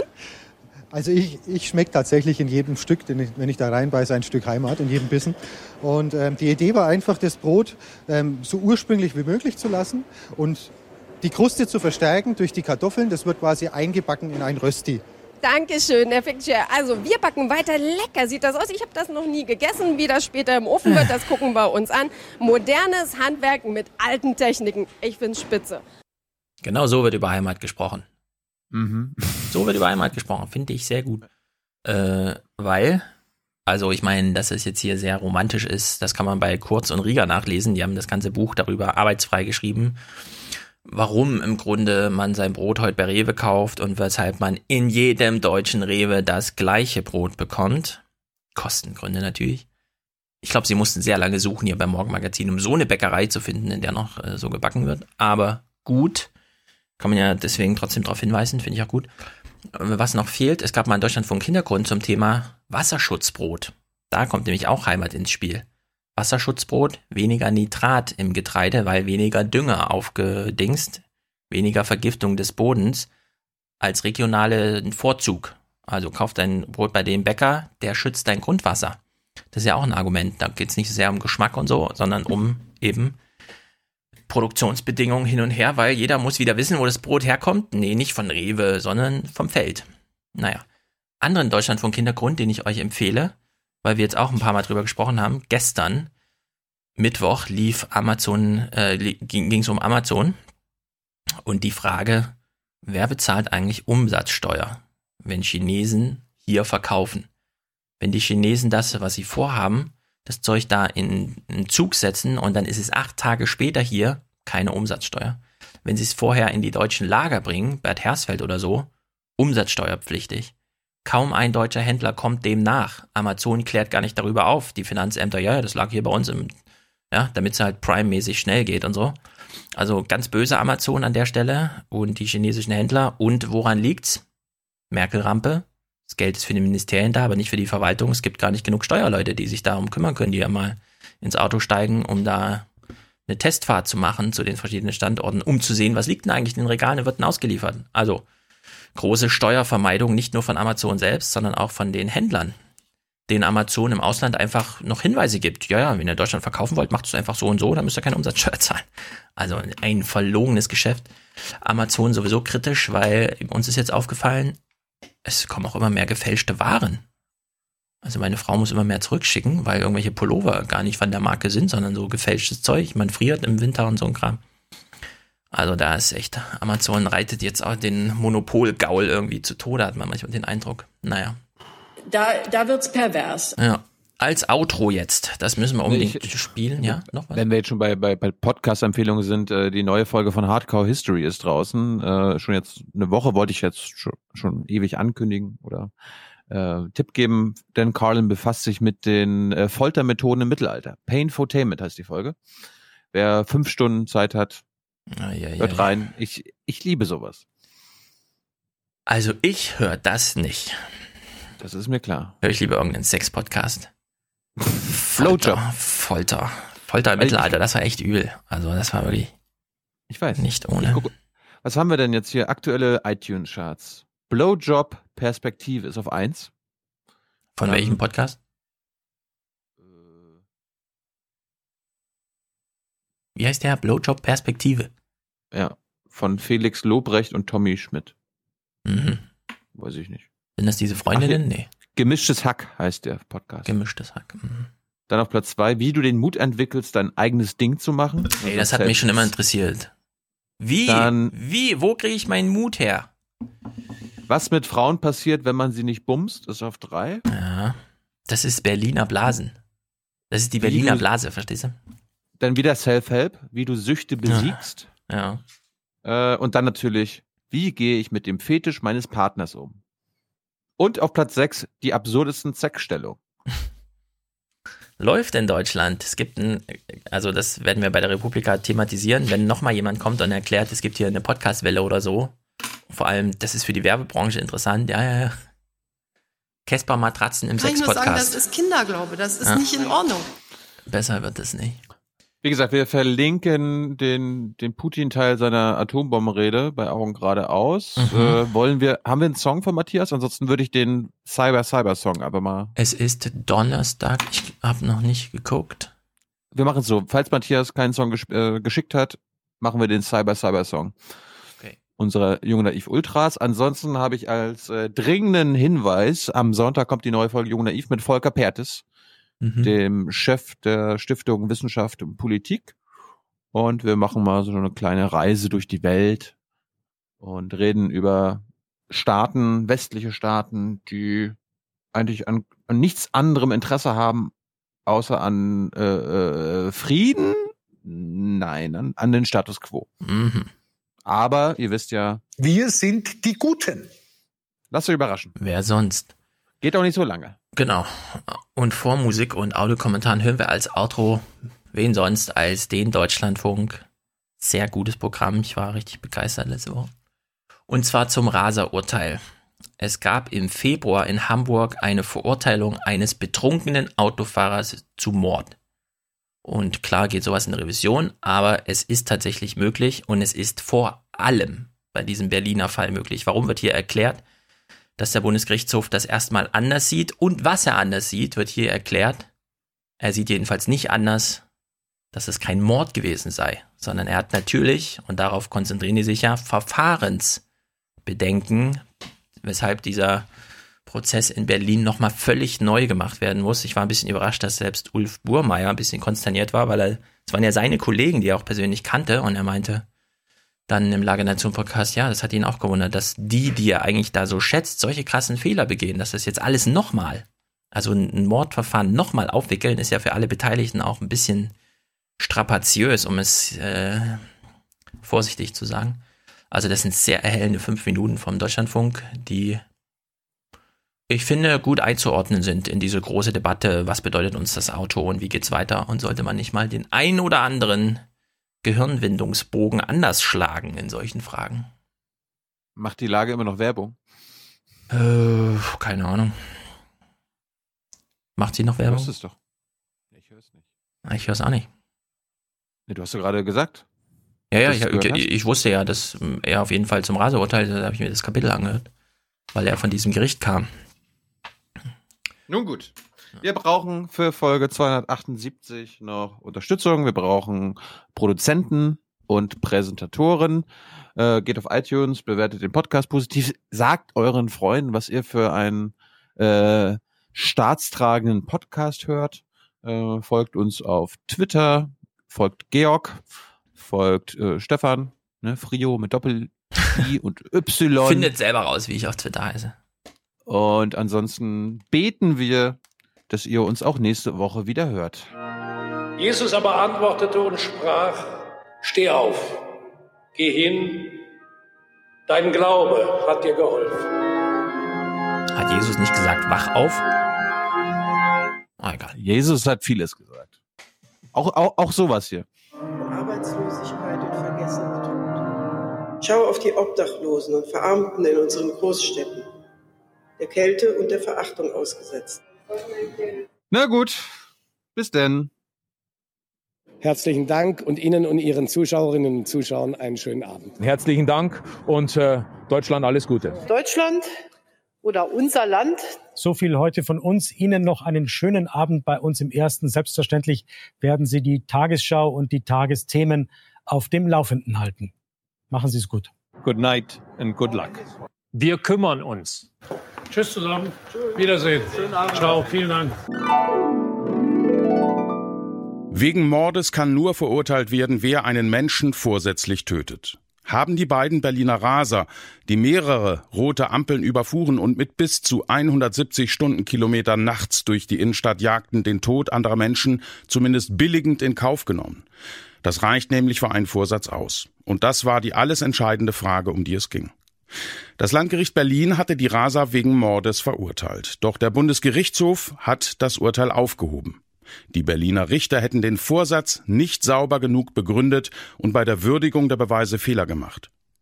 So steht im Berliner Urteil, dass die beiden Raser sich in ihren Autos absolut sicher gefühlt hätten. Eine Gefahr für sich selbst hätten sie komplett ausgeblendet.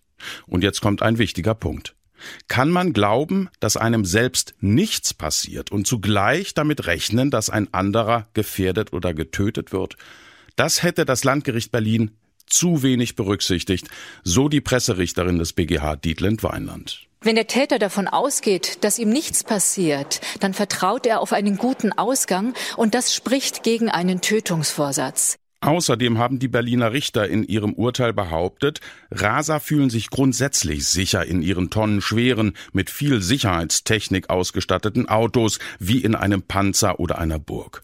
Auch das sei so nicht haltbar, so Presserichterin Weinland. Wenn das Gericht so argumentiert, dann muss es mit dem konkreten Fall argumentieren und darf keine Erfahrungssätze aufstellen, die es so überhaupt nicht gibt. Aufgrund solcher Fehler in der Beweiswürdigung hat der BGH das Urteil des Landgerichts Berlin aufgehoben. Dort muss nun eine andere Strafkammer den Fall noch einmal völlig neu aufrollen und ein neues Urteil fällen. Der Ausgang ist völlig offen.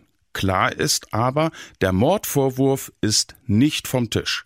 BGH-Presserichterin Walland. Das Gericht muss die Beweise nochmal neu würdigen und es ist nicht ausgeschlossen, dass es zu einer Verurteilung wegen Mordes kommt. Andreas Krämer ist Rechtsanwalt und der Verkehrsrechtsexperte des Deutschen Anwaltvereins. An ihn die Frage, ob er nachvollziehen kann, dass dieses Urteil jetzt für einige Empörung sorgt.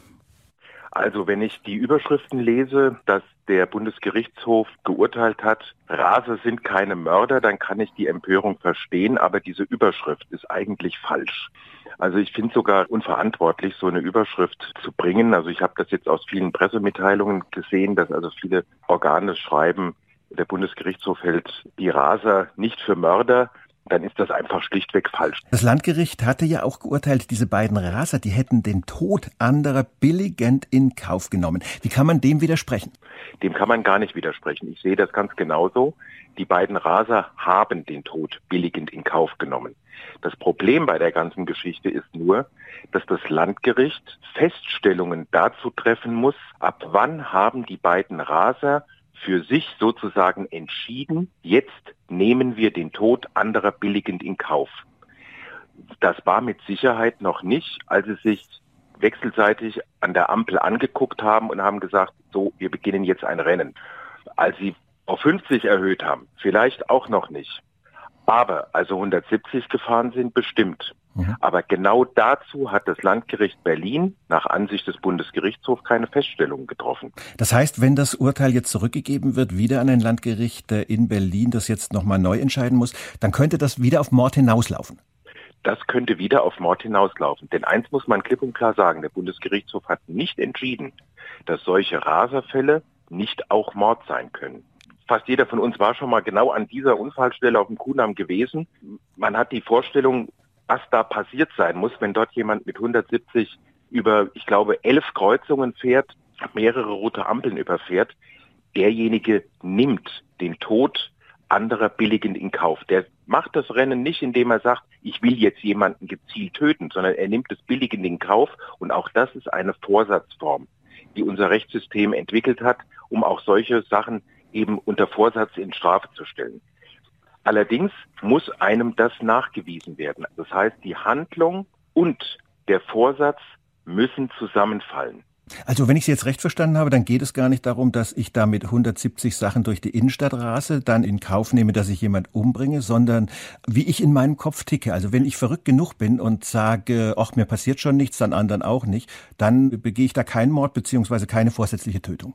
Ja, in gewisser Weise haben Sie recht, aber ab einem gewissen äußeren Umstand, und der liegt eben dabei, wenn ich 170 über den Kudamm fahre und das auch noch in der eigentlich nicht billigenswerten Konstellation, dass ich ein Rennen dort veranstalte, dann sind die äußeren Umstände so, dass es jedem, der halbwegs vernünftig tickt, klar sein muss, dass er hier Menschen derart gefährdet, dass es nur von einem Zufall abhängt, den er nicht mehr kontrollieren kann, wenn er weiterfährt, äh, dass niemand zu Schaden kommt. Mhm. Also das ist genau diese Definition. Man nimmt es billig in den Kauf. Kinder, was hat Hollywood für Komiker beim Film? Nehmt nur Charlie Chaplin mit dem Bart. So ein Clownsgesicht gab's bei uns noch nicht. Doch jetzt haben wir einen in der Art. Ha, ha.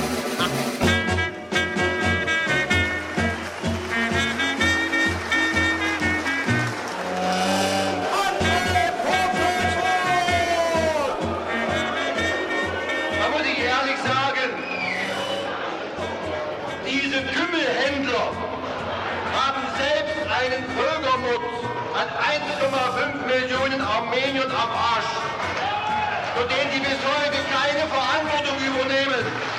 Und die wollen uns irgendetwas über Geschichte und Heimat erzählen. Sie spinnen wohl.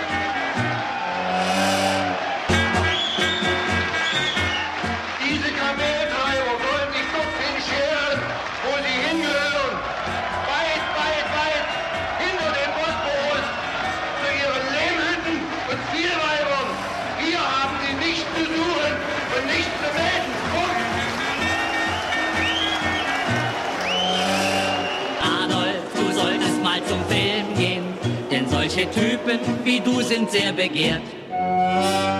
Adolf, wenn wir dich jetzt im Film sehen, ist Charlie Chaplin nur noch die Hälfte wert. Adolf, lass bloß die Politik sein, in der Geschichte kriegst du kein Ruhmesblatt. Ein Tapezierer wird niemals Führer, drum geht zum Film, damit man was zu lachen hat.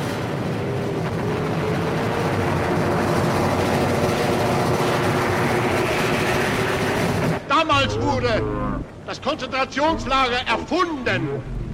In einem englischen Hirn ist diese Idee geboren worden. Wir haben nur im Lexikon nachgelesen und haben das dann später kopiert.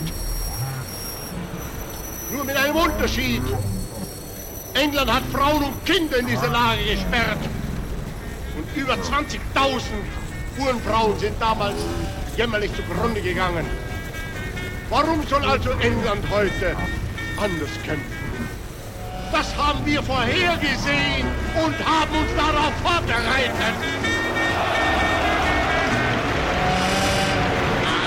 Du solltest mal zum Film gehen, denn solche Typen wie du sind sehr begehrt. Adolf, wenn wir dich jetzt im Film sehen, ist Charlie Chaplin nur noch die Hälfte wert. Adolf, lass bloß die Politik sein, in der Geschichte kriegst du kein Ruhmesblatt. Tapezierer wird niemals Führer, drum geht zum Film, damit man was zu lachen hat.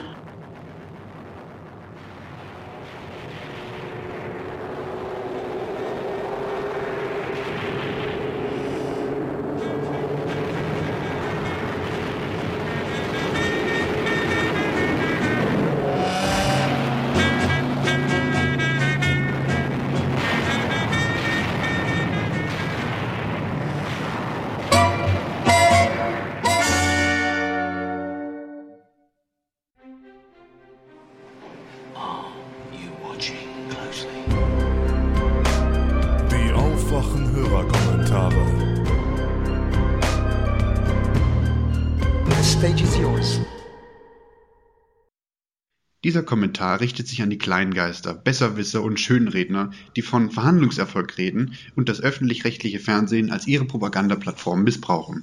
Da steht in diesem Koalitionsvertrag nämlich auf über 700 Seiten, was die Menschen von ihren Politikern mittlerweile ohnehin nicht anders erwarten, nämlich wir kümmern uns um uns.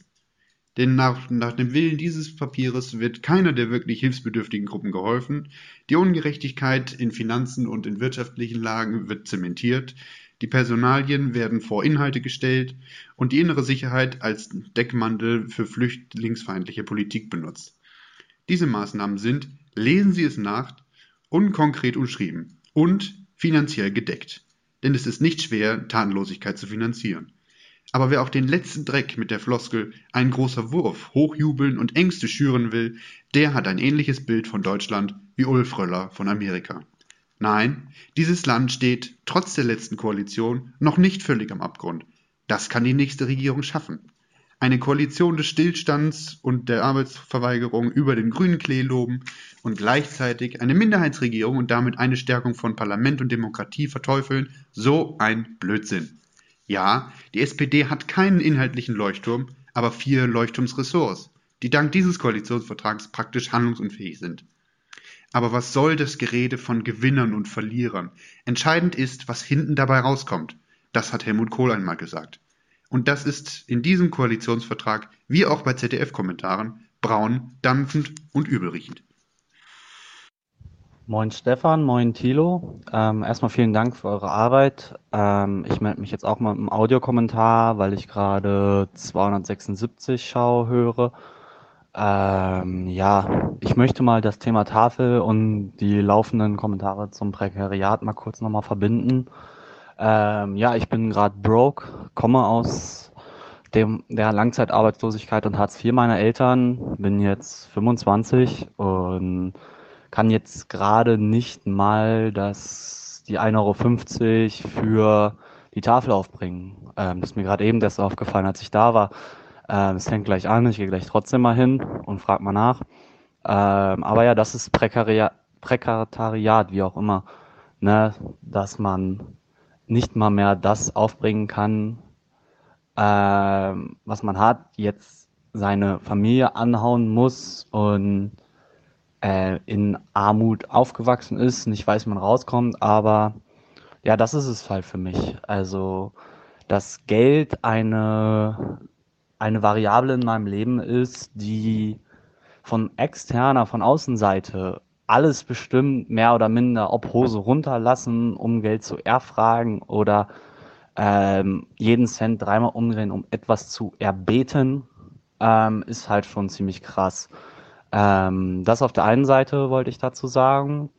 Und auf der anderen Seite nochmal kurz die emotionale Lage gerade beschreiben, weil ich glaube, es kommt wenig rüber. Wir hören wenig, ich habe wenig jetzt dazu gelesen und gehört, was eigentlich die Betroffenen der Tafel angeht. Wir hören immer nur den Typen, ihr jetzt auch den Typen gezeigt, schön und gut so, aber was ist mit den Leuten, die äh, bedürftig sind und nicht nur dieses Gefühl haben. Jetzt mal gerade von mir, meine Mutter ist damals schon zur Tafel gegangen ähm, als Hartz-IVerin. Ich war da einmal vielleicht mit und jetzt gerade diese 100, 500 Meter zu Fuß jetzt gerade so.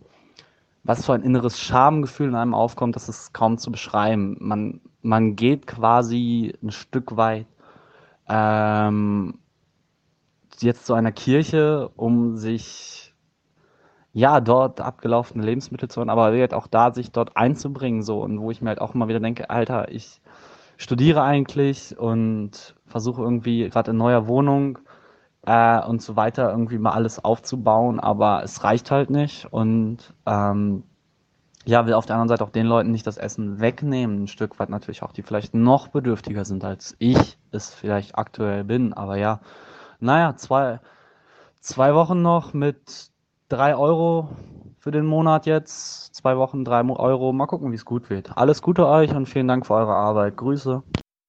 Hallo, liebe Aufwachenhörer. Ich spare mir die Einleitung und dafür mehr Inhalt. Ähm, es ging um Folgendes. Ich habe gerade gehört, äh, die letzte Folge und da war ja diese Straßenumfrage vom äh, Zamperoni und da kam wieder mal einer, der gesagt hat, oder das war oft zu hören, ja, jetzt äh, wir sind so froh, dass es endlich losgeht, dass es, dass dieser Stillstand zu Ende ist und dass es jetzt, dass sie sich geeinigt haben und dass jetzt Deutschland wieder endlich handlungsfähig ist und eine Regierung bekommt und ach, wir sind ja so froh, dass es endlich losgeht. da kann ich nur unglaublich den Kopf schütteln, weil was glauben die Leute denn, was losgeht? Kommt jetzt die große Revolution, die große Veränderung? Die Regierung bleibt dieselbe. Ja, mit dem Unterschied, dass sie jetzt noch schwächer ist, weil weniger Stimmen. Der Unterschied ist, dass sie jetzt noch eine viel stärkere Opposition haben, auch mit der AfD, die mit Sicherheit bei allen Themen ihr Maul aufreißen wird und die möglicherweise auch dazu ähm, beitragen wird, dass der Rechtsruck dann auch schön gelingt bei äh, der Union und der SPD. Und dass die Leute jetzt so, so, sie so euphorisch sind, oh, jetzt geht's endlich los. Ähm, das hat meiner Meinung nach viel mit den Medien zu tun, ja, die das so aufgebläht haben, dieses Problem, oh, wir haben keine Regierung, oh, so schlimm alles Bullshit, ja. Es ist überhaupt kein Problem. Ich meine, hatten wir jetzt irgendwelche großen Probleme die Zeit, wo wir so, sozusagen keine Regierung hatten? Was allein schon Bullshit ist, weil wir sehr wohl eine Regierung hatten und auch eine handlungsfähige Regierung. Nämlich dieselbe, die wir immer haben. Ja, so scheint es. Und ähm, ja, also irgendwie auch dieser, ich weiß nicht, diese, diese, diese Freude, die die Menschen verspüren, wenn die da oben sich einigen. Ja, also wenn diese Halbgötter sich ähm, sich endlich einig werden, was jetzt mit den kleinen Maden auf dem Boden gemacht wird, ja, dann freuen sie sich, dann freuen sich die Leute unglaublich.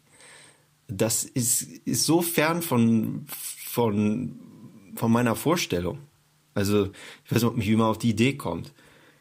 Mir ist das vollkommen gleich, ob die sich einigen oder nicht einigen, weil das Ergebnis bleibt dasselbe. Die Politik wird so weitergehen wie bisher. Im Zweifelsfall wird sie noch schlimmer werden.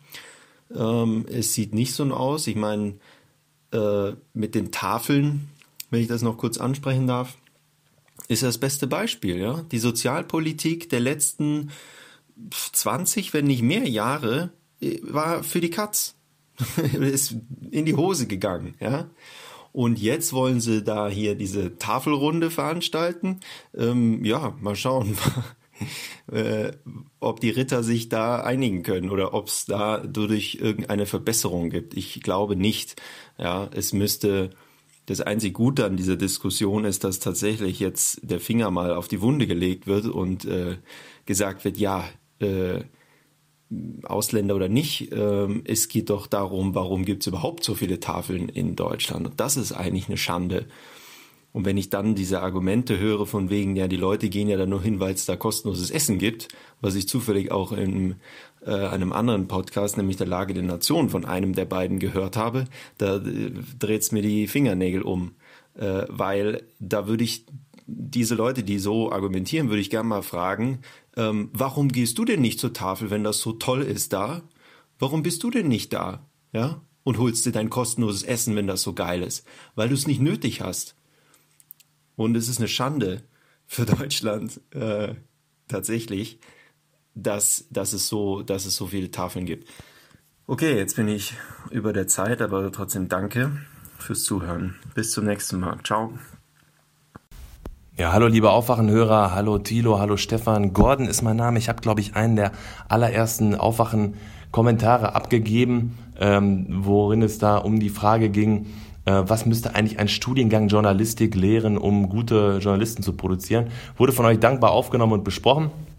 Äh, heute fühle ich mich motiviert, ein bisschen was loszulassen nach eurem Gespräch mit Kurt und äh, was ihr darin über die äh, Volontärsgehälter losgelassen habt und äh, über Gabriel Steinerts so schönen Bemerkungen vom, äh, von der Apokalypsenindustrie. Ähm, ich möchte euch einfach nur mal drei, einfach nur drei Zahlen aus meinem Leben mit euch teilen ähm, und euch äh, einmal raten lassen, was ihr glaubt, gibt es für die jeweiligen Aufgaben, für die jeweiligen Leistungen so an Geld. Äh, Zahl Nummer eins beziehungsweise Ratespiel Nummer eins äh, was glaubt ihr, gibt es für eine etwa 2000 Zeichen umfassende CD-Kritik in dem europaweit größten Hip-Hop-Magazin äh, mit einer Auflage von etwa 13.000?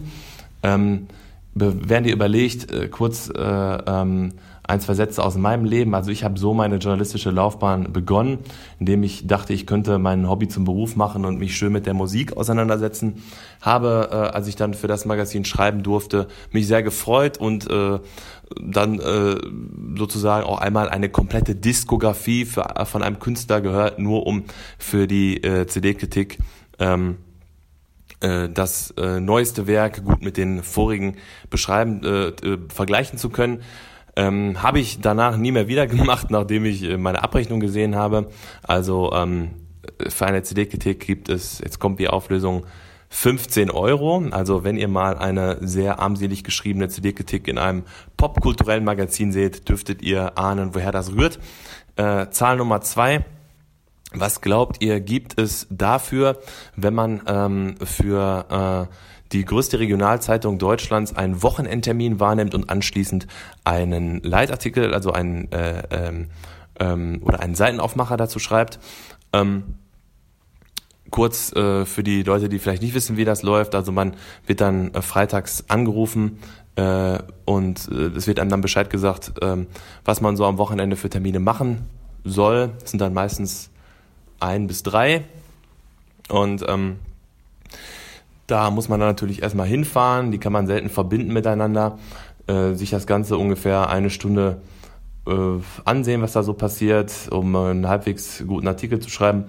Ähm, dann äh, muss man natürlich zurück in die Redaktion, das Ganze ähm, aufschreiben und äh, vielleicht auch noch davor oder zwischendrin auch noch mal ein bisschen recherchieren, anstatt einfach nur das abzuschreiben, was man da vor Ort hört.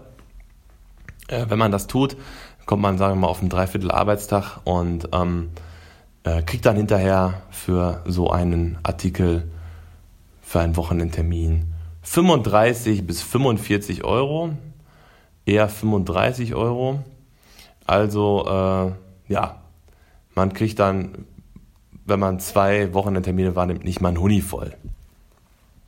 Ähm, Zahl Nummer drei. Was glaubt ihr, gibt es für einen freien Journalisten, der für einen öffentlich-rechtlichen Radiosender wie 1 Live ähm, einen Tag als äh, Nachrichtenredakteur unterwegs ist und ähm, sozusagen ähm, ja ein bisschen Nachrichten schreibt, aufnimmt für die. Ähm, was gibt es für den? Ähm, für den gibt es 430 Euro ungefähr für einen Tag. Äh, also das, was man dann mit so ähm, Wattartikeln nicht mal im Monat verdienen würde, wenn man, ähm, selbst wenn man ordentlich dran bleibt. Ähm, ja, und solche Freien da bei so einem äh, öffentlich-rechtlichen Sender wie 1 Live, die dürfen dann auch nur 10 Tage im Monat arbeiten, sonst wird es womöglich zu viel Geld. Also kriegen dann ungefähr 4.300 am Ende des schönen Monats. Ähm, ich gönne meinen öffentlich-rechtlichen Kollegen das sehr gerne, ähm, frage mich allerdings natürlich sehr, was ich eigentlich mache in dieser schönen apokalyptischen Branche. So, ein kurzer Zusatz, jetzt dürfte die Akustik ein bisschen anders sein, entschuldigt. Ähm, ich stehe auch sehr hinter dem öffentlich-rechtlichen System. Äh, Finde es schade, wenn WDR 5 Arte und so nicht mehr geben würde. Aber natürlich muss man bei sowas mal die Frage stellen, wie verhältnismäßig ist das eigentlich? Ähm, ich danke für den vielen schönen Gedankenstoff, äh, für die vielen schönen Debatten und äh, wünsche euch einen schönen Tag, Abend, wann auch immer ihr das alle hört. Tschüss.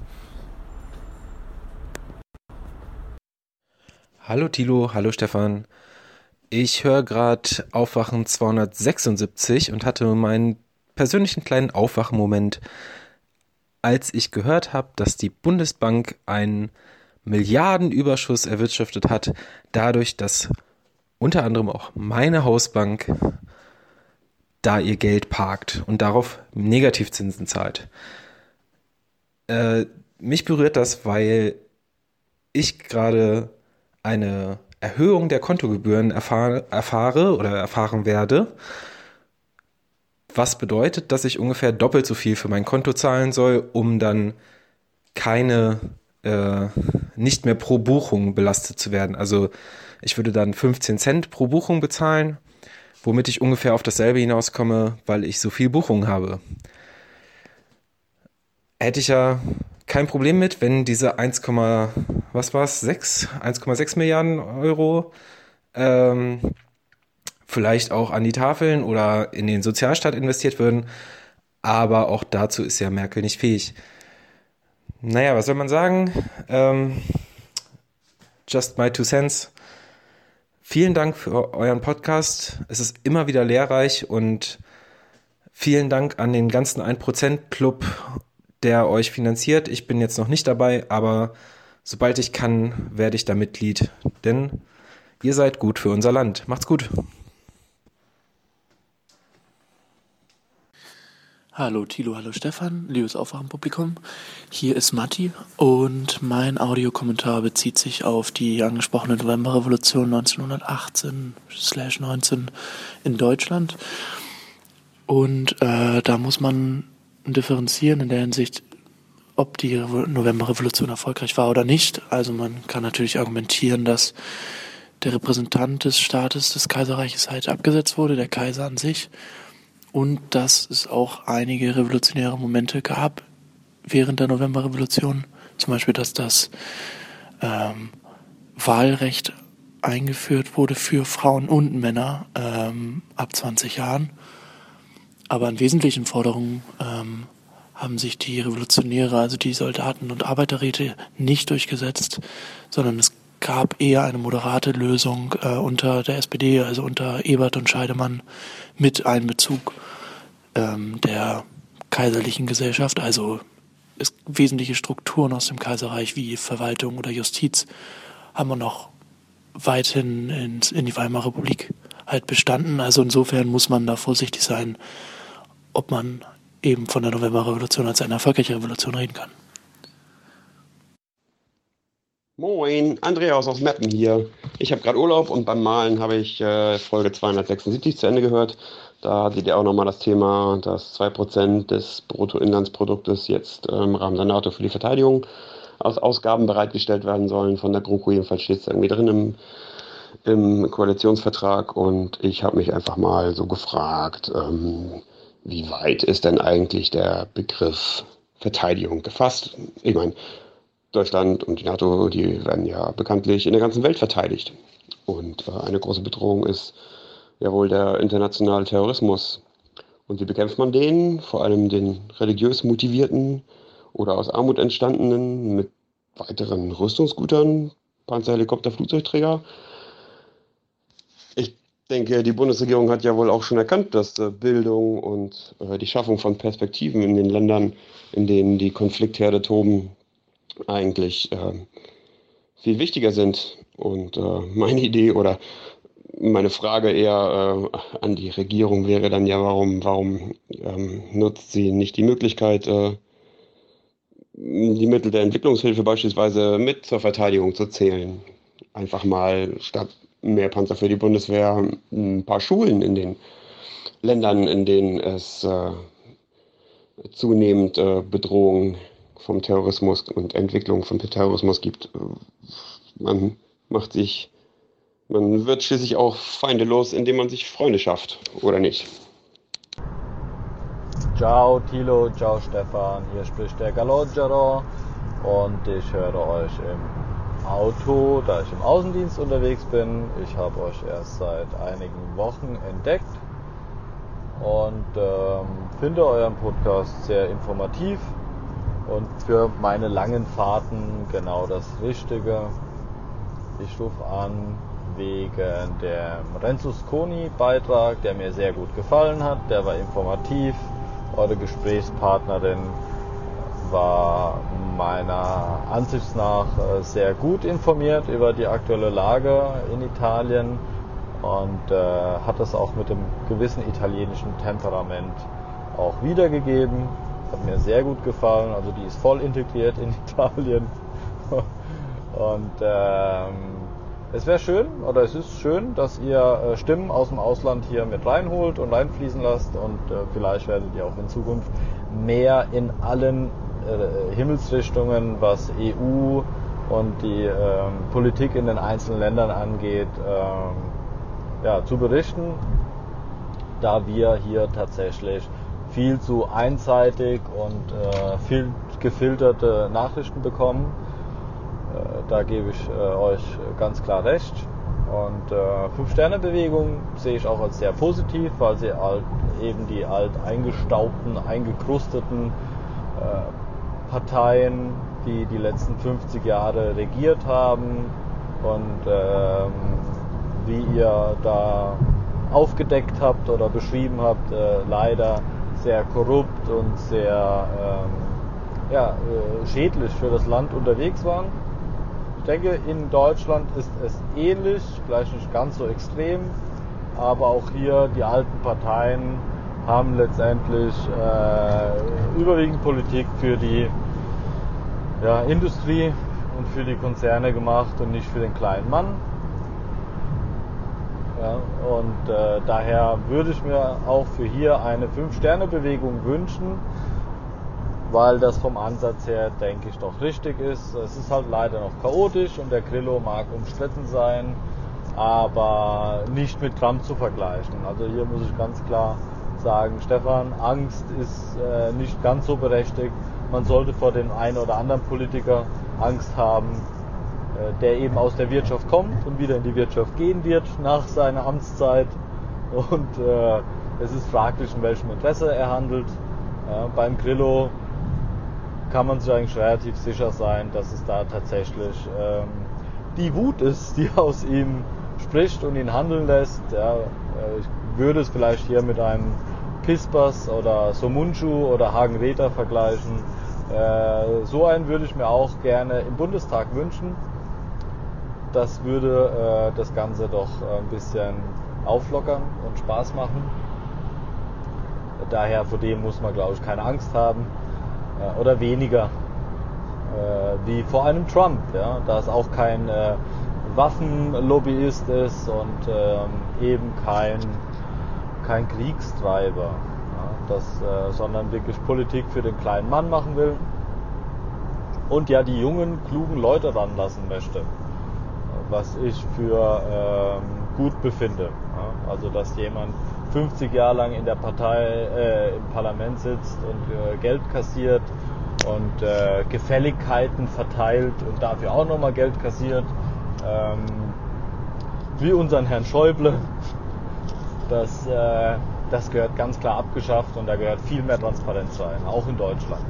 Ja. Und zum Thema, gehört Süditalien überhaupt noch zur EU?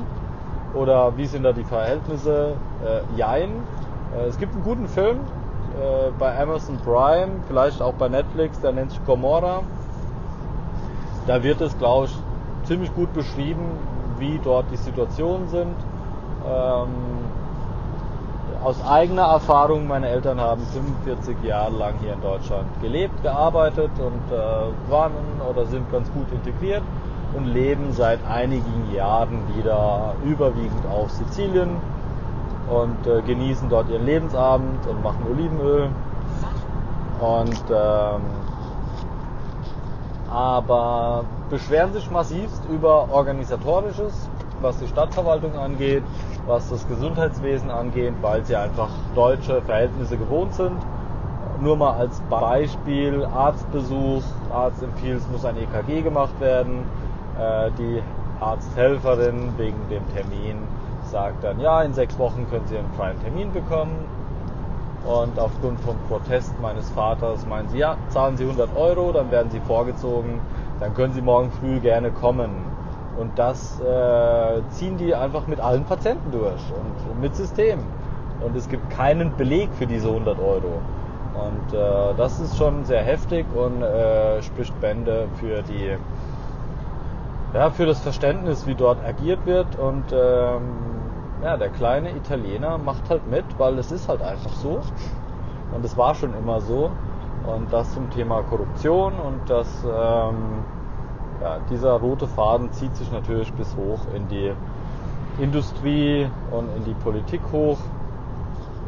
Und ähm, die sind ganz froh, dass sie mit einer deutschen Rente dort gut auskommen können und wundern sich aber, wie die anderen mit ihrem Geld, mit der geringen Rente, die Italiener selbst überhaupt klarkommen.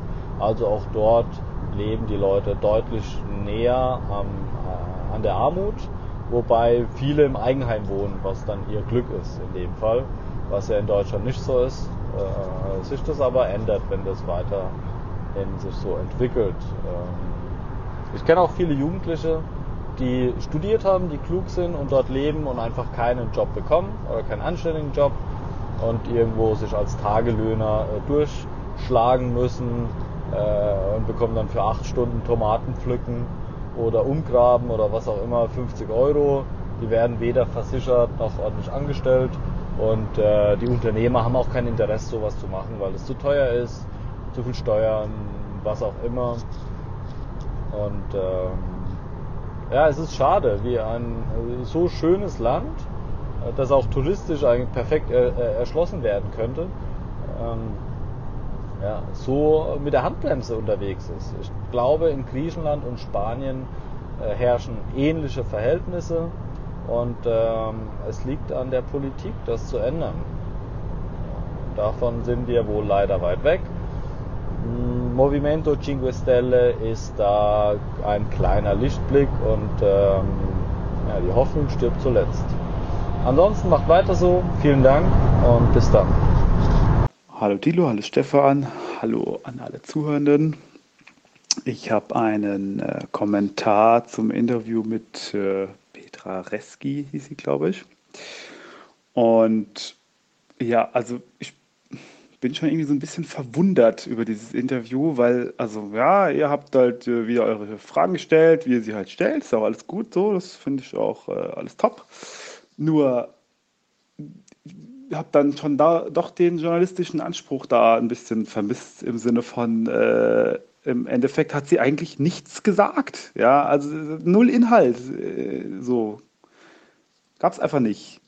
So wird halt dreimal gefragt, ja, was soll, was, was, was steht denn jetzt hier Fünf-Sterne-Bewegung, Europa und äh, hin und her, ja, was, was, was machen die denn, was setzen die durch, äh, wenn sie da an die Regierung kommen und so. Ja, nichts, keine Antwort, keine konkreten Sachen, was jetzt hier durchgeklungen ist. Ja, die sind irgendwie fürs Grundeinkommen und es ist irgendwie ganz nett, wenn äh, die Leute nicht vorbestraft sind und äh, gegen die nicht ermittelt wird und nicht mit der Mafia zusammenarbeiten. Da weiß ich nicht so ganz genau, ob die Ansprüche in Italien einfach also so niedrig sind, dass das irgendwie schon reicht, um da jetzt, äh, um da jetzt Attacke zu machen. Finde ich irgendwie ein bisschen merkwürdig, ja. Und ich hätte mir auch gewünscht, dass ihr dann im Nachgang da jetzt noch mal ein bisschen äh, auf dieses Interview eingeht. Ich weiß, das ist irgendwie blöd, äh, sozusagen dann im Nachhinein über seine Gäste zu reden. Äh, aber ich fand so, den, äh, mich als Hörer dann da irgendwie so zurückzulassen mit so einem Interview, gut, ich kann mir dann selber meine Meinung bilden. Ähm, ja, finde ich irgendwie ein bisschen merkwürdig, was sie da alles so also sie hat nichts gesagt, außer dass sie begeistert ist und dass es toll ist und dass irgendwie da tolle Leute sind. Sie hat vor allem überhaupt nicht die, die, die Argumente entkräftet, äh, die, äh, die vorher in den Gesprächen, also in den Interviews, die ihr vorgespielt habt, gemacht wurden, hat sie null entkräftet. Also sie hat nicht argumentiert, sie war nicht dazu in der Lage. Und da frage ich mich, wieso soll ich mir so einen Blog durchlesen? Vielleicht schreibt sie besser, als sie reden kann. Äh, aber das, was bei mir jetzt hängen geblieben ist, so, ja, hm, der äh, entscheidet da selber und wer da was macht und so, agiert jetzt ein bisschen im Hintergrund oder ist jetzt halt weg, weil er keine Lust mehr hat, jetzt irgendwie so aktiv zu sein. Aber äh, sie hat nicht gesagt, wie es stattdessen funktioniert. So, und das hätte ich gerne rausgearbeitet gehabt von euch, wie es denn funktioniert, da mal auf den Zahn zu füllen, mal wirklich äh, zu fragen, wie es denn läuft und sich nicht so abspeisen zu lassen, ist vielleicht schwierig. Auch kann, ich kann das schon verstehen, dass es vielleicht so jetzt gekommen ist. Ähm, ja, aber das so ein bisschen als, äh, ich weiß nicht, Manöverkritik irgendwie äh, ist zwar hier einfach von der Couch jetzt zu machen, sehe ich durchaus ein. Ähm, ja, nichtsdestotrotz äh, ist es interessant, sozusagen mal da diese Sichtweise zu hören überhaupt. Ja, weiter so insgesamt. Aber beim nächsten Mal ein bisschen Terriermäßiger unterwegs sein. Das wäre schön. Hallo Tito, hallo Stefan, liebe Aufwachenhörer. Ähm, ein Kommentar zur generellen Lage der Infrastruktur in Deutschland. Äh, ich kenne mich da ein bisschen aus, weil ich arbeite bei einem städtischen Bahnunternehmen und ähm, ja, habe auch bei der Bahn gelernt und ähm, arbeite bei der Bahn. Und ähm, das große Ding ist ja, dass Autos generell immer mehr Skandale kommen. Dieselskandal. Bei Benzinern kommt auch keine saubere Luft aus den Auspüffen, sag ich mal. Und äh, wie auch von euch schon oft angesprochen, bei Frachtschiffen ist es schon sehr grenzwertig, äh, nicht zu sagen ziemlich, ziemlich äh, heftig, was die an Treibstoff verbrauchen und in die Luft pusten.